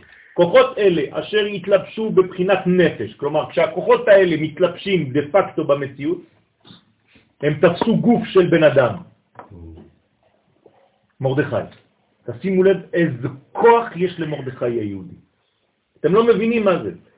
אי אפשר להבין בכלל. כלומר, זה כוח של משיח, של אותה תקופה. במרדכי היהודי, שהיה מאותו שורש והיה מואר מיסוד הבא המתגלה כלפי חוץ בהיותו ברחל. הבנתם עכשיו? כי הרחל זה המלכות, אבל זה מה שבוקע בחוץ. זאת אומרת שמרדכי הוא בעצם, מה הוא? לא, יסוד האבא. עוד פעם, יסוד דאבא שבוקע מתוך המלכות, שמתגלה מתוך המלכות. איזה עולם זה? אצילות. יסוד דאבא זה עולם האצילות. גאולה יכולה לבוא מעולם פחות מאצילות? לא, אין גאולה מפחות מאצילות. גאולה זה עולם האצילות, ככה קובע הרמח"ל. כל גאולה חייבת להיות בהערת אור האצילות. אם אין אור האצילות, אין גאולה, חז ושלום. סליחה, אני מה שאני מבינה שהחוכמה שהיא היא פזורה וגלויה, בעצם זה ירידה... לא פזורה. לא, לא פזורה, זה גלויה. היא גלויה, היא בוקעת מהיסוד, אבל לא בפיזור, חז ושלום. פיזור זה גלות. להפך, היא מאוד ממוקדת. אבל היא לא מסוננת. היא מסוננת בצורה שהיא צריכה עכשיו להתגלות. היא לא צריכה מדרגה אחרת. עכשיו היא במדרגה מאוד מאוד מאוד ניסית. לא קורה דבר כזה בעולם. בסדר? ואם זה קורה, זה קורה רק לכמה דקות והופ נעלם. זה. זה כמו...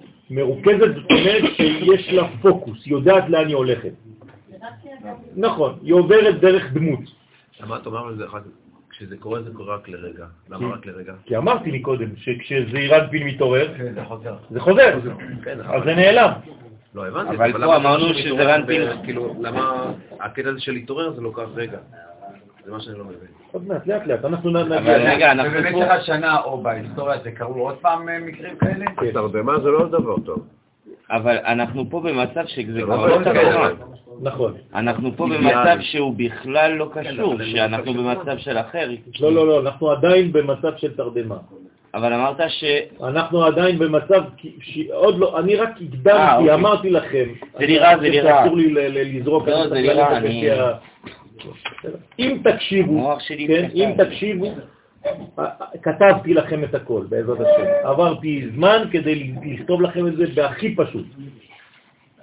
בסדר? זה, זה צריך להיות- פה כן, רק בסייעתא דשמיא, שאני לא, לא, לא, לא עושה שטויות כדי להוריד לכם את המדרגה הזאת לרמה שאני יכול לדבר בצורה פשוטה ושנבין כמה שאפשר. בסדר? אז בעזרת השם בסייעתא דשמיא.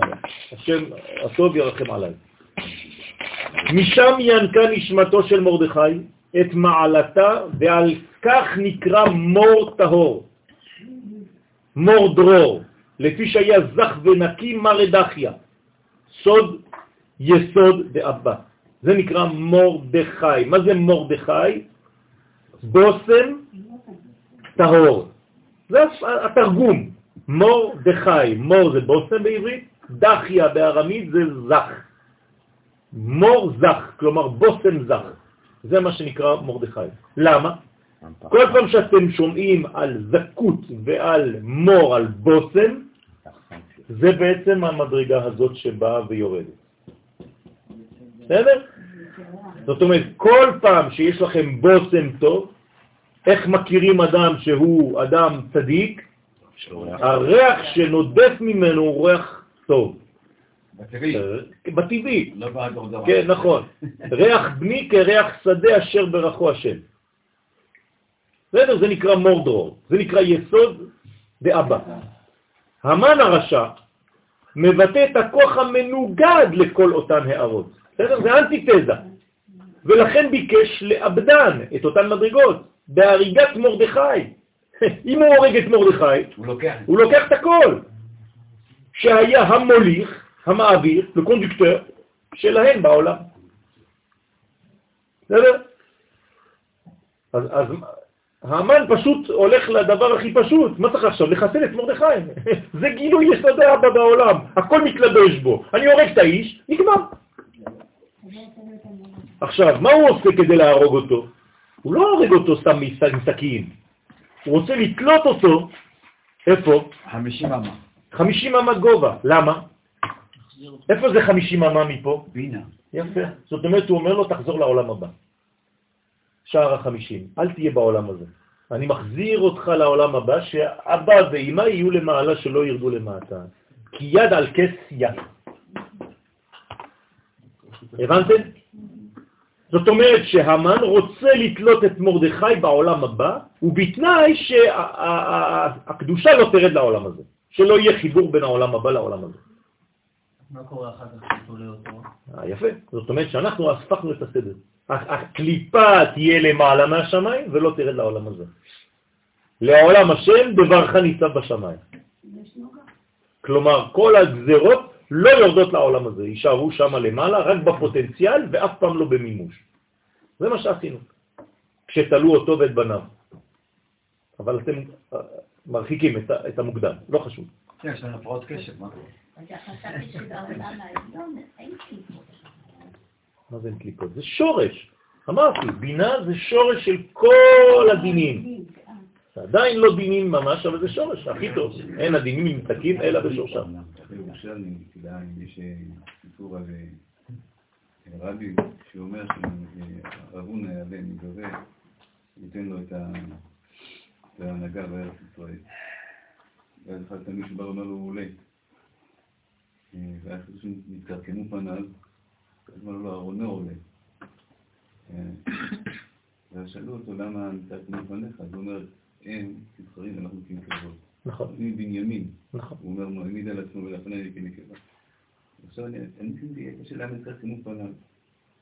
עכשיו אני מבין, כי בפנים. נכון, נכון. אבל נכון. אנחנו לא יכולים, זה לא נכון, לא שם. נכון, נכון, נכון.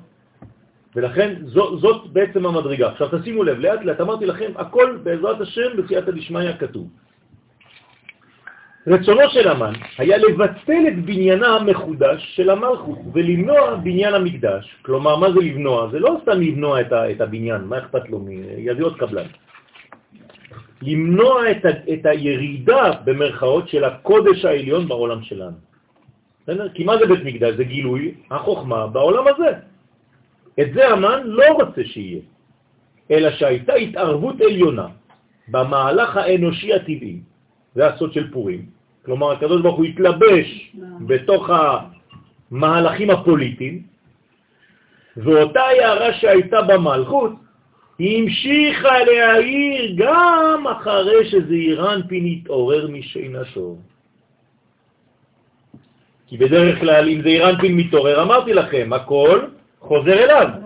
זה יוצא מהמלכות, חוזר אליו. המלכות עכשיו נשארת ריקה, דלת לה מגרמה כלום.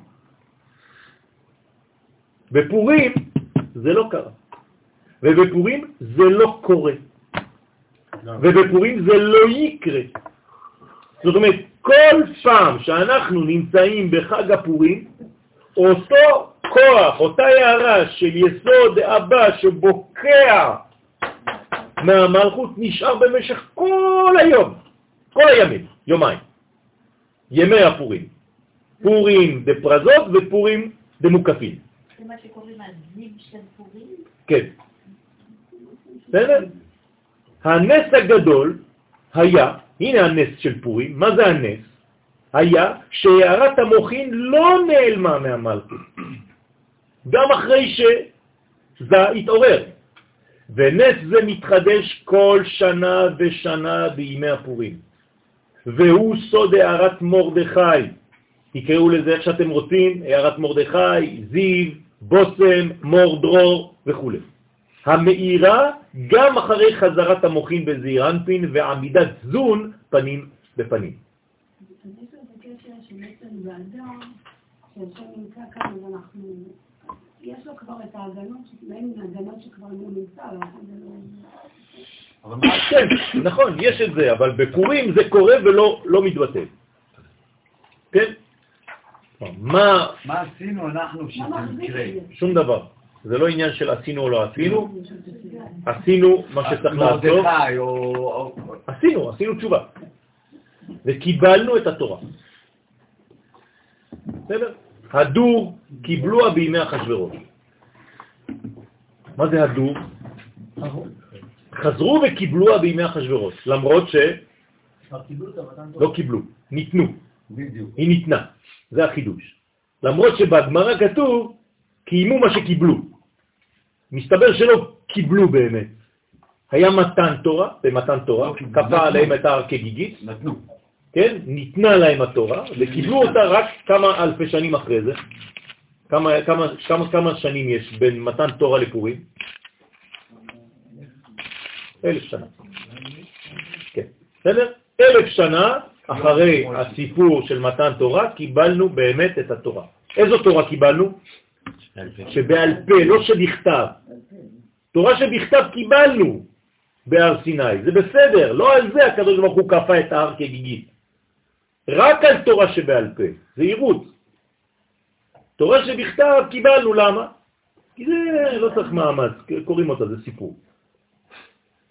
אבל תורה שבעל פה, שזה מדיר שינה מעיניו, ולא ישן, ולא לומד, ומתאמץ, וקורע את עצמו כדי להבין דברים, זה היה לנו קשה, אז אמרנו, עזוב, עוד, עוד אלף שנה בעזרת השם, נקבל. לקח לנו אלף שנה כדי להפנים. זה כמו גאולה. נכון.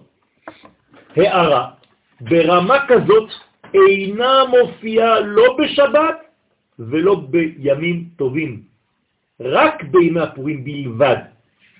אפילו שבת אין, לה, אין לו כוח כזה. כלומר, פורים זה ה top שב top, אי אפשר יותר מזה.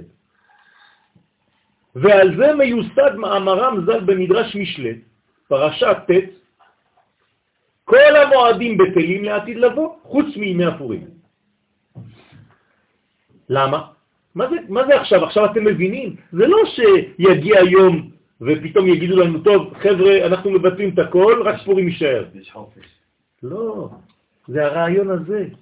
כל המועדים בטלים, זאת אומרת שיגיע הזמן בכל מועד אחרי שהם עוברים פנים בפנים, כי בכל מועד זה חוזר, הנסירה, האחור והפנים, אבל כל פעם זה מתבטל, חוץ מימי הפורים.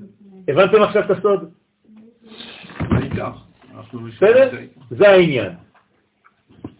זה לא שבלוח שנה לא יהיה יותר אה, את השאר. בסדר? אבל החוכמה תישאר גלויה, חוץ מימי הפורים, זה לא מתבטא. זאת אומרת זה יהיה המצב הרגיל. זה המצב הרגיל שלנו. זה הכוונה שלנו. אנחנו- מתקדמים על זה. צריך לכוון כל רגע. תשכחו את כל הלוח הזה, רק החלק הזה. זה- הכי חשוב בשיעור שלנו עכשיו. מה? למה גם חמישה? לכן עשיתי שלוש נקודות. ואז בגלל זה, אנחנו מגיעים, לכן עשיתי אחרי שלוש נקודות, כי לא רציתי להוסיף כדי לא לבלבל אתכם בינתיים. בגלל זה אנחנו מגיעים אחרי זה למצב של זיווג. נכון. כי המלכות, זה נקרא זיווג דלא פסיק. כלומר, יהיה כל הזמן זיווג, זיווג, זיווג, זיווג, בלי להפסיק. כמו באבא ואימא למטה. כלומר, זה אותיות י"ק, למטה יהיה גם כן י"ק. ביום ההוא יהיה. זה יהיה. מה זה יהיה? איך אתה כותב יהיה? י"ק, י"ק. היום יש י"ק, ו"ק, יש שינוי. לעתיד לבוא יהיה מה שיש למעלה יהיה למטה, בלי שום שינוי. טוב, וכדברי, כן, וכדברי אסתר במגילה, פרק ט' כ"ח, וימי הפורים לא יעברו. אותו דבר, זה הסוד. כלומר, אסתר, כשהיא כותבת את זה, היא מכוונת בתורת הקבלה, היא מקובלת, אסתר ומרדכי. אתם יודעים שאסתר ומרדכי הם נביאים, הם אחר, אחרוני הנביאים, כן, אחרי היציאה לגלות. איך ייתכן שהם נביאים? הם בחו"ל. בסדר, אז זה, העניין, הם יצאו מארץ ישראל, אבל מרדכי היה בארץ ישראל לפני כן. אמרנו, אמרנו שאי אפשר שיהיה נביא בחו"ל. הסברתי לך. מרדכי קיבל את נבואתו בארץ ישראל, הוא היה בארץ ישראל. הוא יצא, ולכן הוא המשיך הנבואה שלו מכוח ארץ ישראל שהיה בה. לשליחות. כן. וימי הפורים לא יעברו, וכאמור, סוד הדברים נמצא במה שכתבנו לאל, שבפורים נשארת הערת המוחין במלכות גם אחרי הנסירה וחזרת זול למצב עמידתם פנים בפנים. והוא המשך הפסוק במגילה, וזכרם לא יסוף מזרם. מה זה וזכרם? תשימו לב עכשיו במילים, וזכרם, החלק של הזכר, וזכרם, הזכר שלהם, לא יסוף, כלומר יהיה, אין לו סוף, מזרעם, מהזרע. הכל גנוז, הכל בקודים.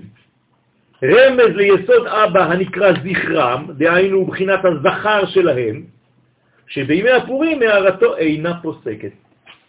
כלומר, יש לנו בעצם 48 שעות של המצב הזה.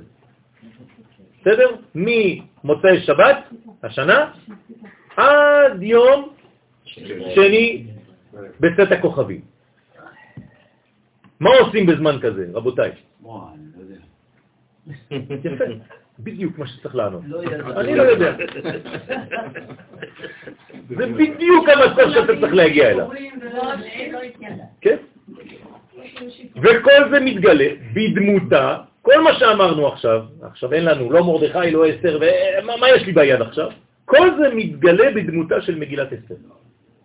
המגילה שאני תופס ביד, מגילת אסתר שיש לכם בבית, זה זה. כלומר, כל פעם שאתם מחזיקים במגילה, אתם מחזיקים במה? ביסוד דאבא, שמתגלה ובוקע. שהיא בעצם גילויו של יסוד דאבא, כשהוא בוקע ויוצא מחוץ למלכות. זו הסיבה לפשיטת המגילה לפני קריאתה. למה אתם פותחים את כל המגילה? לא עושים ככה בספר תורה, נכון? עכשיו אתם מבינים למה. כי זה פשוט, וכאילו, מה זה פשוט?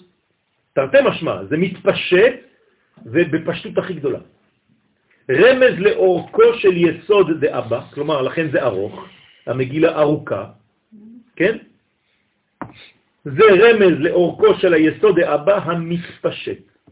אם הוא מתפשט הוא מאיר בעצם. כל מי שנמצא מסביב מקבל את ההערה הזאת, אפילו בלי לדעת. דווקא בלי לדעת. והוא ההבדל בין מגילת אסתר למגילת התורה, הייתי אומר. כן? כי גם התורה היא מגילה. אבל זה ההבדל בין מגילת אסתר לתורה. שהתורה שבכתב, שאנחנו מוצאים כל יום שני וחמישי ושבת, היא בחינת יסוד דאבא, זה אותו דבר. אלא שאינה יוצאת מחוץ ליסוד המלכות, כמו מגילת אסתר. ודבר זה נרמז בשם מגילה, שהוא מלשון גילוי. ומה שמתגלה במגילת אסתר הוא פי היסוד דאבא. עכשיו אנחנו הופכים להיות עוד יותר מאוד מאוד מאוד מאוד מדויקים. זה נקרא פי היסוד, הפה של היסוד של אבא. ופי יגיד תהילתך. בסדר? כשתיבת מגילה חסרה אות י'. תשימו לב שלפעמים כותבים מגילה בלי י', ככה, מגלה. אז כמה זה עולה בגמטריה? עולה היא למניין עין ח' 78, שהם ג' פעמים כ"ו, כמניין ג' הוויות, כנגד ג' מוכין חוכמה, בינה ודעת של נסח הוד ויסוד המתגלים. זאת אומרת, כמה זה בגמטריה מגילה? שלוש פעמים שם הוויה. שזה אומר שזה בעצם התיקון השלם, ג' קווים, בניין, גאולה, כן? השפיץ שבשפיץ. אי אפשר יותר מזה. כן? כמה זה גם ג' פעמים אה, הוויה? 78. כן, 78. מה, מה זה גם בגמטריה? לחם. יפה, לחם. לכן לחם הוא מצד הנקבה או הזכר? לא, זכר. יין זה נקבה. בסדר? לכן כל פעם שאתם מדברים על לחם, המוציא לחם מן המלכות. המוציא לחם מן הארץ. לכן עושים קידוש לפני האבות. זה נקרא מוציא לחם מן הארץ. לכן הקידוש קודם ללחם. למה? כי חייבים ממטה למעלה לעבור דרך אימה, שזה היין, כדי לגלות את החוכמה. נכנס יין, מי יצא? הנה, הנה יצא. סוד. יצא. הבנתם? זה לא סתם יצא, נכנס, יצא. ו... כל עכשיו הדיוקים האלה, גם מי שלמד קבלה, כן? עכשיו זה הרבה מתחיל להתפרט ככה, כי אנחנו לומדים את זה לאט לאט בשקט. זאת אומרת שהמטרה של פורים הוא להגיע להיות הכי שקוף שאפשר כדי להיות הצינור הכי נקי, נקי, נקי, כדי שיהיה את העניין הזה, שהוא יכול לעבור דרכנו נכון. עד הסוף בלי שאנחנו נכון. נפריע לו לצאת. נכון, וזה, וזה בעצם הערה שלא קורית אף פעם, רק בפורים. וצריך להמשיך את החוויה הזאת, במרכאות. אז בעצם התפקיד שלנו זה לעשות שכל יום יהיה פורים. נכון. וזה מה שיום הכיפורים רוצה כשהוא יהיה גדול. יכול לעשות את זה בהתנגדות עצמית. נכון, כפורים. זה מה שאומר הזוהר. יום הכיפורים היום, שאנחנו חושבים שהוא היום הגבוה ביותר, הוא רק דימוי לפורים, וזה כף הדמיון. כן, כן. זה זה העניין של, של לפני האכילה. ואומנם, כדי שהערת מרדכי ברחל תימשך, יש צורך בג' פעולות, בכל זאת. אנחנו לא, זה לא סתם ככה. אנחנו רוצים שזה יימשך, צריך שלוש, שלוש פעולות. א', לתקן את הפרצוף של רחל. דבר ראשון, אם, לא, אם אין לה פרצוף, מה, מה הוא יבקע? אין מה לבקוע. צריך לתקן את הפרצוף שלה. ב', להגדיל אותה. ג', שיוארו גם המוחין שלה עצמה. לכן, כדי לתקן פרצופה, אז אני מתחיל שלב שלב. כדי לתקן את הפרצוף של רחל, אנו מקיימים בפורים מצוות צדקה לעניים. למה עושים צדקה ביום הפורים? למה נותנים כסף לעניים ביום הפורים? בשביל זה, כדי לקיים, לתקן את הפרצוף שלה. למה? כי מה זה העני? מי נקרא עני? מי זה העני? המלכות נקראת ענייה, דלה וענייה. אם אני נותן כסף לעני, מה קורה בעולמות העליונים? זה אירנפי נותן ברכה ושפע למלכות, אז הוא מגדיל אותה. אז הוא בונה אותה. אני בונה עכשיו עני בעולם הזה, הקדוש ברוך הוא בונה את המלכות בעולמות עליונים. זה כאילו שאני עכשיו מתעסק בזה. כלומר, כשאני נותן כסף לעני בפורים, מה אני צריך לכוון? שאני בונה את המלכות עכשיו. אני עכשיו בונה את המלכות. ומכוח זה בעולמות העליונים יסוד דאבא הנקרא צדיק נותן גם הוא צדקה למלכות רחל הנקראת צדק, כיוון שאין לה מעצמה כלום, היא ענייה, וזה מה שבונה אותה לפרצוף שלם. הבנתם? ויש להבין כי מעלת הצדקה בימי הפורים שונה, היא ביסודה, מתכונתה בשאר ימות השנה. כלומר, אתה נותן צדקה, תגיד לי כל יום. מה ההבדל עם פורים? או לא, זה לא אותו דבר בכלל. למה? שאז הצדקה היא בבחינת יסוד דזעיר אנפין שיש בו תערובת דין. בש- בשנה, מי נותן למי? זעיר אנפין נותן למלכות. כלומר, זה הצדקה שאתה עושה היום. יום שישי בבוקר, מחר בבוקר, עוד מעט, אתה תראה עני, תיתן לו 50 שקל, זעיר אנפין נתן למלכות. ומסיבה זו, יש לבדוק למי נותנים צדקה. למה? כי בגלל שזה תערובת, אתה לא יודע, כי זה אירנפין זה תערובת, זה טוב ורע. זה עץ הדעת טוב ורע, זה לא עץ החיים. אז כל הזמן אתה צריך בדיקה למי אתה נותן צדקה בזמן השנה, בימות השנה. לא כל מי שדופק אתה נותן לו. יש אנשים שאולי לא מגיע. בימי הפורים, הצדיק המשפיע צדקה למלכות הוא כבר לא זעיר אנפין, הוא יסוד דאבא. שהערתו עצומה מאוד שמה, ואשר על כן אין צורך לחקור ולהקפיד למי נותנים צדקה, אלא כל הפושט יד נותנים לו. כל הפושט. כן, צריך לקשוט יד. הבנתם את העניין? זה כבר לא צדקה ברמה כזאת, חס ושלום, אל תחשבו שאני מזלזל ברמה של זעירנפין, זה פשוט ללימוד, כן? זעירנפין זה רמה גבוהה, אבל ביחס ליסוד דאבא, ב', אמרתי שצריך להגדיל אותה גם. כדי להגדילה את המלכות, אנו ישראל למטה מקיימים מצוות משלוח מנות. עברו הצדקות, עכשיו יש גם משלוח מנות בפורים. זה תיקון ועכשיו הגדלה. איש לרעהו, עכשיו צריך להגדיל את זה, נכון? ומתנות לאביונים. ויש להבחינה הבדלה בין מנות למתנות. יש מנות ומתנות, נכון? כי בתיבת מנות ישנה רק תו אחת, וזה ניתן לרעהו, זה נקרא מנות, איש לרעהו, כמובן במגילה ז' עמוד א', שצריך לתת שתי מנות לאחד מרעיו. כלומר, כשאתה עכשיו נותן משלוח מנות, אתה לא נותן קופסה אחת, אתה צריך להפריד. תוציא מהקופסה שאשתך הכינה, או שאתה הכנת בקבוק יין, תשים אותו ביד אחת, וכל השאר ביד השנייה. אל תיתן קופסה שלמה, כי אם לא, לא עשית את המצווה.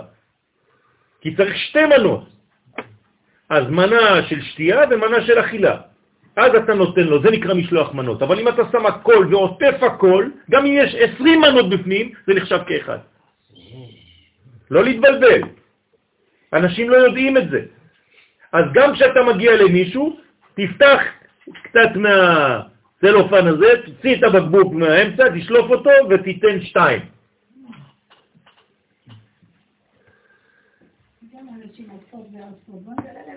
את בסדר, אז... אה, נכון. זה בסוד או שזה לא, לא, לא, לא, לא, זה בפשט. זה בפשט. זה בפשט, זאת אומרת, זה אפילו הבן איש חי. בן איש חי אומר, צריך להיזהר לתת שתי מנות, להחזיק שתי מנות ביד. אז למה, מה הסמל של שתיים? זה בגלל שאנחנו צריכים לתת, זה, ההלכה. שתי מנות, תכף נראה. שתי מנות לאחד מרעיו, ושתי מתנות לשני אביונים. תשימו לב, שתי מנות לאדם אחד, ושתי מתנות לשתיים. עניים. כן. ובתיבת מנות, מתנות, סליחה, ישנן שתי אותיות תו, מתנות, זה, זה, זה, זה תו נוספת ממנות. הסיבה לשינוי זה היא שהערת פורים היא כאמור גילוי יסוד אבא שהוא זכר, ונקרא איש, כנודע בדברי הזוהר נ"ח נ"ט עמוד ב'. וכיוון שיסוד דאבא בא מי- ביסוד דאמא, כן, הוא נכנס ליסוד דאמא, לזה נאמר מנות בתו אחת, בלבד, כנגד התו של הנוקבה, למרות שישנן שתי מתנות, מנות, סליחה. האחת מצד אבא, השנייה מצד אמא. זה נקרא שני מנות.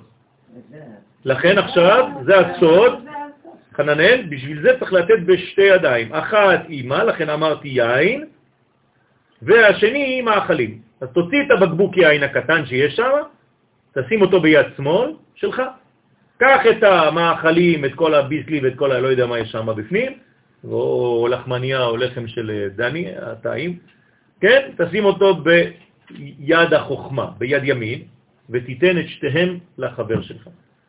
באופן כזה שאותיות מן, תשימו לב עכשיו את המן, זה התיקון של המן, עכשיו יש לנו מן של מנות, הן מצד אבא, ואותיות ו' ת' מצד אמא, זה נקרא מן אות. זאת אומרת שעכשיו אנחנו בעצם לוקחים משלוח מן אות, מן וו' ת', אחד מצד אבא, אחד מצד אמא. רציני הדבר הזה. הרדמת אותי. אתה מבקש משהו מצוין, בסוף... אה, בסדר? ועוד,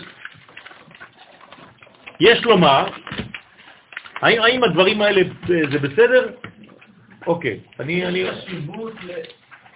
מה יהיה במוסף מנות? כן, יש חשיבות. זה צריך להיות מנה שאוכלים אותה. זה הבנתי. אבל עכשיו דיברת על לחם ויין. נכון, בדיוק. אמרת, זהו. זה צריך להיות על בסיס של קמח ועל בסיס של יין. זהו. עכשיו תעשה מה שאתה רוצה עם זה. קמח יכול להיות גם ב- ברוגע. כן. אבל באמת, באמת, באמת, משלוח מנות אמיתי זה לחם ויין. זה משלוח מנות אבל. זה לא אמור להיות שני דברים, לא? זה לא אמור להיות שני, אה, שני ברכות של משהו מבושל. זה- זה- ההלכה זה- לא אומרת, לא שני- לא. שני ברכות לא, מבושל. לא, לא. זה אתה יכול לברך, אתה מברך שתי ברכות שונות על על שני שני דברים, זה בסדר גמור. בסדר? ועוד, מה? מה? אחד מתנה לאחד במשפחה, זה מספיק. קיימת את המצווה. אה, לשני שני אנשים. לא, אחד. שתי מנות לרעהו, כן, מנות לרעהו, כן, ושתי מתנות לשני אביונים. כל בן אדם חייב לשלוח אחד. אחד. אחד, לא שניים? לא. אחד שעשוי כאילו, משני חלקים. מנה אחת, היא מורכבת משני חלקים. עכשיו, אתה רוצה לתת לו גם עוף עם הדבר הזה? עוד יותר אבל טוב. במשפחה יש חמישה, שישה. זה לא משנה, זה לא משנה. התחלקו. זה לא משנה. אתה, אתה נותן לאחד, לבעל הבית. איש נותן לאיש ולא נותן לאישה. ואישה לא נותנת לאיש. בסדר? ולא נותנים לאבל תוך 12 חודשים. בסדר? ועוד, יש לומר כי הביטוי איש לרעהו, מה זה איש לרעהו? מגלה שיש כאן שני אנשים, נכון? איש והרע שלו, זה, זה שני אנשים. האחד הוא יסוד דאבא, זה יקרא איש, כי השם איש מלחמה זה יסוד דאבא, זה מדרגה גבוהה מאוד, והשני הוא יסוד דזעיר אנפין, כי הוא עוד איש. והוא נותן כי. כל השאר זה נשים. בינה זה אישה, מלכות זה אישה. אז איש לרעהו, מי נותן למי? אבא נותן לזעיר אנפין. בסדר? יסוד דאבא נותן לזעיר אנפין. איש לרעהו. ולמרות גדולתו של אבא ביחס לזעיר אנפין, הנה כשהוא יורד לקומתו של יסוד הזעיר אנפין, הוא נקרא רעהו. זאת אומרת, מה הכוח של אבא? שהוא צנוע. כשהאבא יורד למדרגה של הבן שלו, כביכול, זעיר אנפין, אז הוא נקרא רעהו, הוא באותה קומה. הוא לא מראה לו שהוא גבוה ממנו. הוא שם את עצמו באותה קומה כמו רעהו. ממש כדוגמת זעיר אנפין, שבשעה שהוא עצמו יורד לעולם היצירה, נאמר עליו שלף איש נעלו ונתן לרעהו. כלומר, גם זעיר אנפין בעצמו, כשהוא יוצא מעולם הבריאה עכשיו ויורד לעולם היצירה, גם הוא נקרא רעהו ביחס למדרגה שהוא פוגש שם, למרות שהוא בא מעולם גבוה יותר. למה? כי כל פעם שאתה יורד למדרגה אחרת, אתה צריך להשתוות למדרגה ההיא. לחיות לפי הקומה של האנשים שאתה מדבר איתם.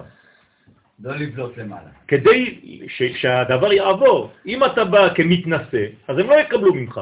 או בגלל שאתה גאוותן, או בגלל שהם מרגישים ריחוק ממך, כי אתה יותר מדי גבוה. אתה לא משתווה אליהם. זאת הבעיה של המורים. כשהמורים רוצים להישאר ברמה שלא יורדת, שהתלמידים לא מבינים בסופו של דבר, זה לא שווה כלום. ג' זה מהזוהר, נכון? כן. ג' השלב השלישי, מה אמרנו? לא, מה אמרנו כדי שהתנאים, שלושה תנאים. אה. שגם היא, המלכות עכשיו, תאיר מהמוחין של עצמה עכשיו. לא רק שאנחנו נותנים לה, אני רוצה בסופו של דבר שלמלכות בעצמה יהיו מוחין משלה, שהיא תמשיך. הרי מה, מה האידאל? שכל הזמן אני אתן לה? אני רוצה שבסופו של דבר היא תהיה בוערת מעצמה, מאירה מעצמה. אז איך אני עושה עכשיו? זה השלב השלישי בפורים שאנחנו חייבים לעשות כדי שכל התהליך הזה יעבוד. הבנתם? שלב ראשון, דקה. שלב שלישי, מתנות ומנות. שני. שלב שלישי עכשיו, יושבים בסעודת היום. חייבים לעשות סעודה. עכשיו, הסעודה חייבת להיות ביום ולא בלילה. כלומר, עיקר הסעודה בפורים זה ביום ולא בלילה. ולכן צריך להתחיל את הסעודה כמה שיותר ביום ולא קרוב ללילה. זאת אומרת, בסביבות 12 בצהריים תתחיל את הסעודה שלך, ושתימשך עד 7 בערב. בסדר? ואחר כך אנו יושבים בסעודת היום בפורים, באים למלכות החסד והגבורה, המאירים אותה במוחין על ידי האכילה והשתייה. זאת אומרת, כל רגע שאתה אוכל עכשיו ושותה, אתה צריך לכוון בעצם שאתה עכשיו ממלא את המלכות במוחין דאבא ובמוחין דאמא. עכשיו, מה אתה צריך לעשות יותר, לאכול או לשתות? לשתות. מעניין.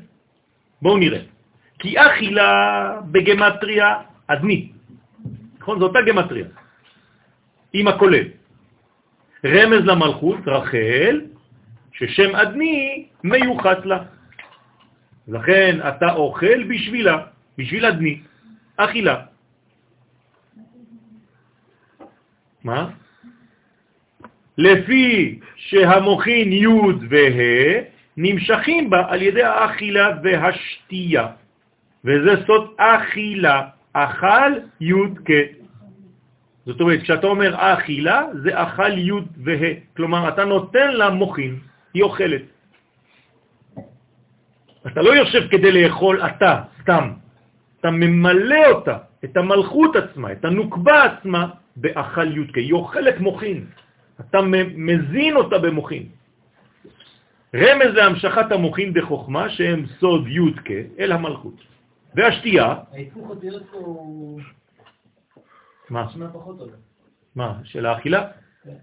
למה? זה משהו אחד ואכליה, זה משהו אחר. למה? זה כמו כלאיים. בסדר, אבל ברגע שאתה נותן אוכל של י' כ', זה לא כיליון, זה אוכל של מוחין, זה לא סתם אה, אכלה. הרי בכל מילה בעברית יש אותו סגנון. אה, סכין, סכנה. תלוי מה אתה עושה עם זה. או שאתה בוצע ואתה חותך, וחתך זה שם קדוש, או שאתה חותך לו את הגרון, וזה גם אם זה שם קדוש, זה הלך עליו. כן. אז צריך לדעת מה עושים את זה. תמיד יש דבר בהיפוכו. כל מילה בעברית זה ככה. אז האכליה פה, זה בעצם, זה מראה על הסוד הפנימי של האכילה. האכילה צריכה להיות אכליה. כלומר, כל פעם שאתה אוכל אתה צריך לאכול מוחין. ושתייה, נוטריקון שתיה, כלומר שתיה, אתה נותן לקדוש ברוך הוא תשתית על ידי המוחין של אימה עכשיו, של היין, וזה כנגד מוח הבינה. כלומר, היין הוא בבינה והאוכל, הלחם, הוא בחוכמה. אבל, אז אנחנו צריכים חוכמה ובינה. אבל למה בינה יותר? יפה. לא אמרנו, לא אמרנו, לא אמרנו קודם ההפך, שכאילו על אפת זה הנקבה לא, וה... לא, לא, לא, לא, לא, לא, עכשיו לכן אמרתי, אמרתי לחם בזכר. בסדר, מוקלט. בכל אופן, אבל אנחנו אומרים את הלחם אשר הוא אוכל, נכון. זה האישה. נכון, בגלל שהוא נותן, את הזרע, מהזכר. מה זה אכילה? זה לא שהוא לוקח ממנה, זה נתינה.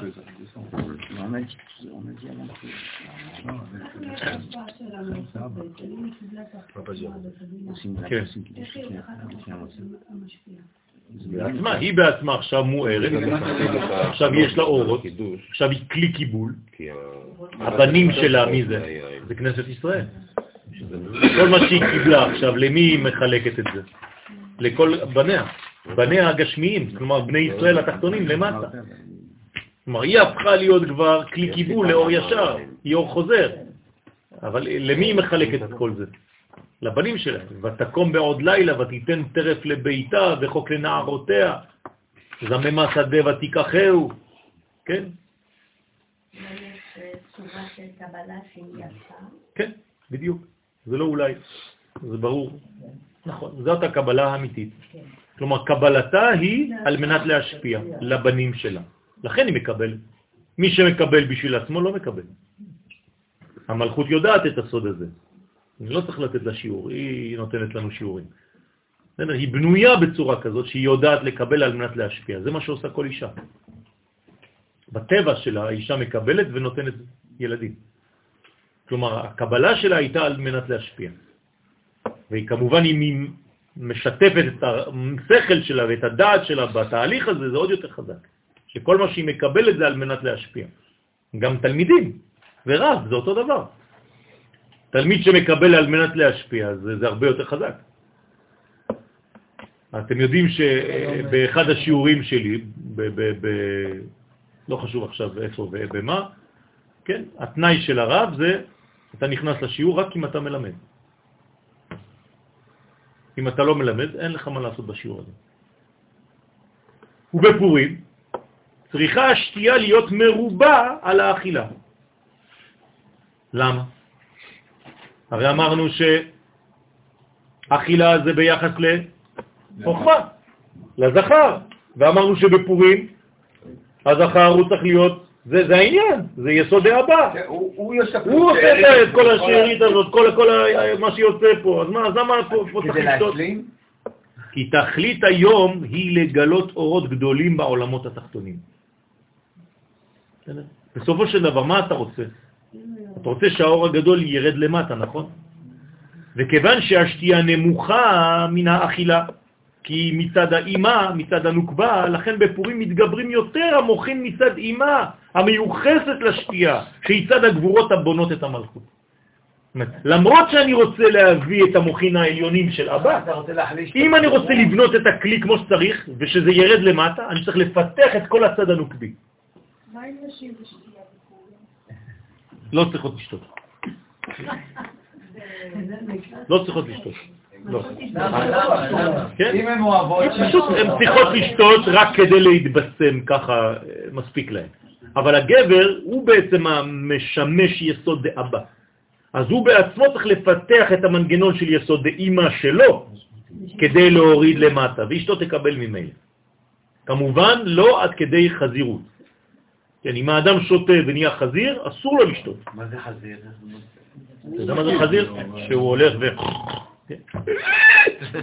זה חזיר. כלומר, אם הוא מתחיל להיות על האיסטר ואומר מילים גסות ואומר שטויות ומתחיל לקלל וכל זה, זה כבר לא, זה יצא מה... זה עבר את הגבול. עבר חזה שלום. צריך להיזהר. בסדר? אחר כך תעשו מיסוי כזה. כן, זה משהו אחר, זה האריזל אומר, אבל לא צריך, אה, אנחנו ברמות שלנו היום, כן, מספיק בכמה כוסות וזה בסדר. לא צריך, צריך להתבשם. לא להגיע לקי ולהקאות, ואחרי זה זה גם האנשים שנמצאים שם, לא, לא כיף להם בכלל, זה לא טוב. אז מתבלבלים עם הדרך. צריך להיזהר. בסדר, אז צריך לדעת. העיקר אומר הרמב"ם זה ללכת לישון אחר כך, זהו. זה נקרא עד דלא ידע, כי כשאתה הולך לישון אתה מסלק את המוחים. אבל גם אתה שופט. בסדר, אבל זה נגמר, כי גם אם אתה הולך לשכב, ברגע שזה בלט, זה הולך. זה ממשיך. גם אם אתה ישן. הבנת? גם אם אתה ער, זה לא משנה כבר. אתה תשתה, עשית את שלך, ונגמר הסיפור. אל תגזים. וזה שאמרו, אתה לא צריך לשים אה, חדש על הבית, בקי. לצבוע את כל הקירות בצבע ירוק, כן. אתה יודע, בפולין הווילונות היו משמשים למגבות. הווילונות היו מתנגבים מכל היין, מכל הזה. בשביל זה הם חשבו שזה כמו מגבות תלויות. לא, לא צוחק, החסידים היו משתמשים בזה ככה. וזה שאמרו חז"ל במגילה, דף ז' עמוד ב', לא.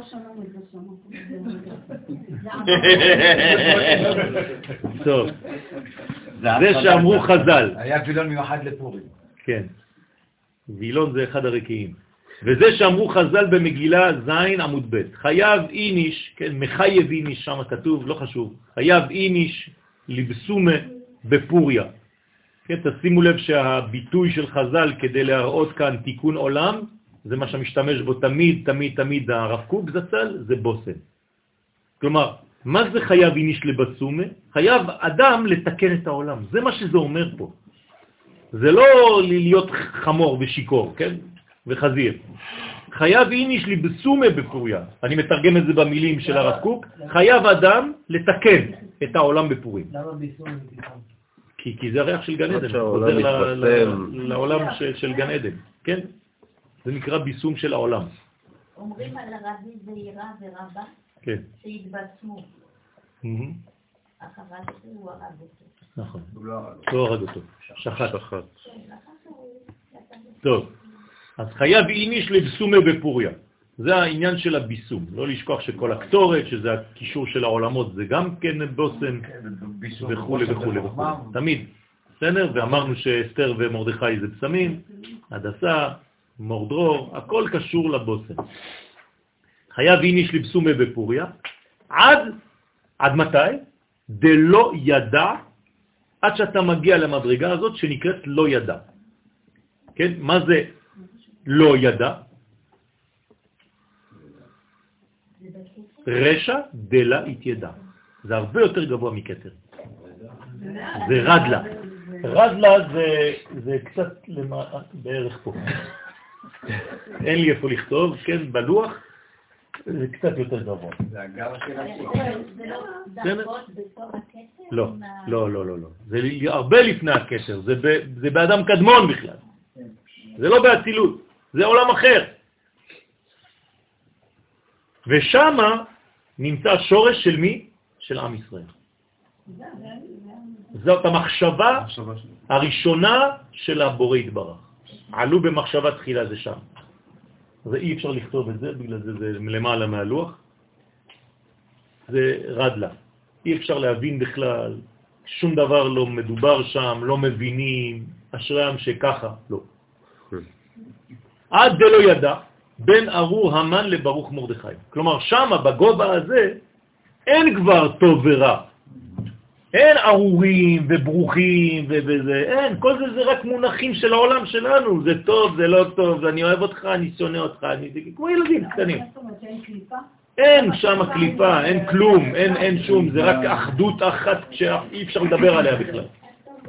כן? האור הגדול, האלוהי, האחדותי, הפשוט, המופשט, וזה לא ידע. זה כאילו מקור האנרגיה לפני שהיא... לא יודע בכלל. גם המילים האלה הן חלשות ב- ב- ביחס לגובה הזה. בסדר? הכי טוב זה להגיד לא יודע. בסדר? דלת מחשבה תפיסה ב. כלל וכלל. אין מילים, אין כלום. אי אפשר לומר מילה. דבר. נכון? ונראה, ברוך המן וארור מרדכי זה אותה גמטריה. כן? ונראה כי זו הייתה בדיוק כוונתם של אחשוורוש ושל שריו, שחשבו להרוס את בניין פרצוף הנוקבה כדי לממש את זממם. מה זה פרצוף הנוקבה? זה צדקה ומנוע. פרצוף הנוקבה, פרצוף המלכות. הם רצו להרוס את המלכות הזאת, את הבניין כולו. אז או על ידי הריגת מרדכי וחטיפתה של המלכות לעצמם. זה מה שהם עשו, חטפו את אסתר. יש הבדל בין נוקבה ומלכות? לא. רק המ- בגלל שמלכות זה סתירה ונוקבה זה פרצוף. זה ההבדל. זה לא המלכות של זעירנטין, לא. בסדר, אז זה נקרא פרצוף נוקבה. פרצוף. בסדר? מלכות זה, זה ספירה. איפה נקודה? לאה היא בעולם אחר, לאה היא בבינה. בינה. היא באחוריים של בינה. כן? זה מדרגה אה, שהיא בעצם הפנימיות של לפני הגילוי של אסתר. כלומר, אסתר יונקת משם. כן, נכון, נכון. כל זה כדי לממש את זממם, הפכו את הסדר הנ"ל, והייתה אכילה מרובה מן השתייה. כלומר, מה הם עשו הם? הפכו. כלומר, השתייה הייתה כדת. מה זה והשתייה כדת במגילה? כמות בדין. כלומר, לא להגזים, השתייה כדת, השתייה כדת. אבל האוכל, כמו חזירים. למה הם עשו את זה? לא סתם, בכוונה, הם הפכו את הסדר. למה? כי אם אתה אוכל יותר ממה שאתה שותה, איפה אתה תהיה יותר, בעליונים או בתחתונים? בעליונים. כי השתייה אמרתי שהיא בצד הנוקבה, ולכן היא יורדת. אבל אם אתה רק אוכל ולא שותה, אתה רק עולה. ולכן הם עשו את ההפוך, הם לא רצו שהקדושה תרד לעולם הזה, הם רצו לנתק את הקדושה מהעולם הזה. לכן הם אמרו, תרבו באכילה והשתייה כדת. אין אונס. והבן. והתיקון לזה הוא שכלול... סליחה, שתיית הלטרנה זה מה שהם שתו בלי השגה. לא, לא. כדת. להפך. השתה כדת זאת אומרת שכל אחד לפי מינון. זה לא שהיה מה שאתה רוצה, שתייה חופשית. כן. כוס יין, כדת. בסדר? מה זה אין אונס? אין אונס, זאת אומרת, לא מחייבים אותם לשתות יותר. בסדר? והתיקון לזה הוא שכלול המחשבה שלנו לבנות את המלכות מחדש. זה מה שאנחנו צריכים לעשות בפורים. כל העניין פה, כל הרעיון זה לבנות את המלכות מחדש, ובשביל זה אנו מרבים דווקא השתייה על האכילה בפורים. וכמות השתייה צריכה להיות עד דלא ידע בן ארור המן לברוך מורדכי, כבר שתיתי, כן? מורדוק. כל זאת כדי לגלות את הרדלה בפורים, מדרגה הזאת שבעצם, תשימו לב לאותיות של רדלה, זה אותיות האדר, כן, לאדר. אדר למד. זאת אומרת, המדרגה שהיא בעצם למעלה, למד זה ג' מוחין ולמעלה מהם. כל זה בעצם ממש ממש ממש בקיצור, חבל על הזמן של אה, לא יודע כמה ספרים, כדי שיהיה לפחות בניין ברור. אני מקווה שזה קצת יותר ברור בראש של התלמידים בעזרת השם, שלנו כולנו, כן, להבין ככה בקטנה את, את העניין הזה. רציתי לעשות את זה כמה שיותר פשוט, כי אם הייתי מביא את מה שכתוב בכל הספרים, היינו הולכים לאיבוד חבל על הזמן. אז קיצרתי לכם הכל, טחנתי, עשיתי טחינה, עשיתי חומוס, כמו שיודע לעשות חבר שלי, בעזרת השם. אז אני מקווה שבעזרת השם הדברים נכנסו, זה הבסיס, אם אתם יודעים את זה, תאמינו לי שאתם כבר בעזרת השם יודעים דברים מאוד מאוד מאוד גדולים על פורים. כל השאר זה מה שהקדוש ברוך הוא רוצה להעביר דרכנו. שבת שלום ופורים שמח. אין, אין, אין, אני בית שמות ולא שם מ"ב, אני עוד לא התחלתי, רציתי לעשות רק תחילים היום.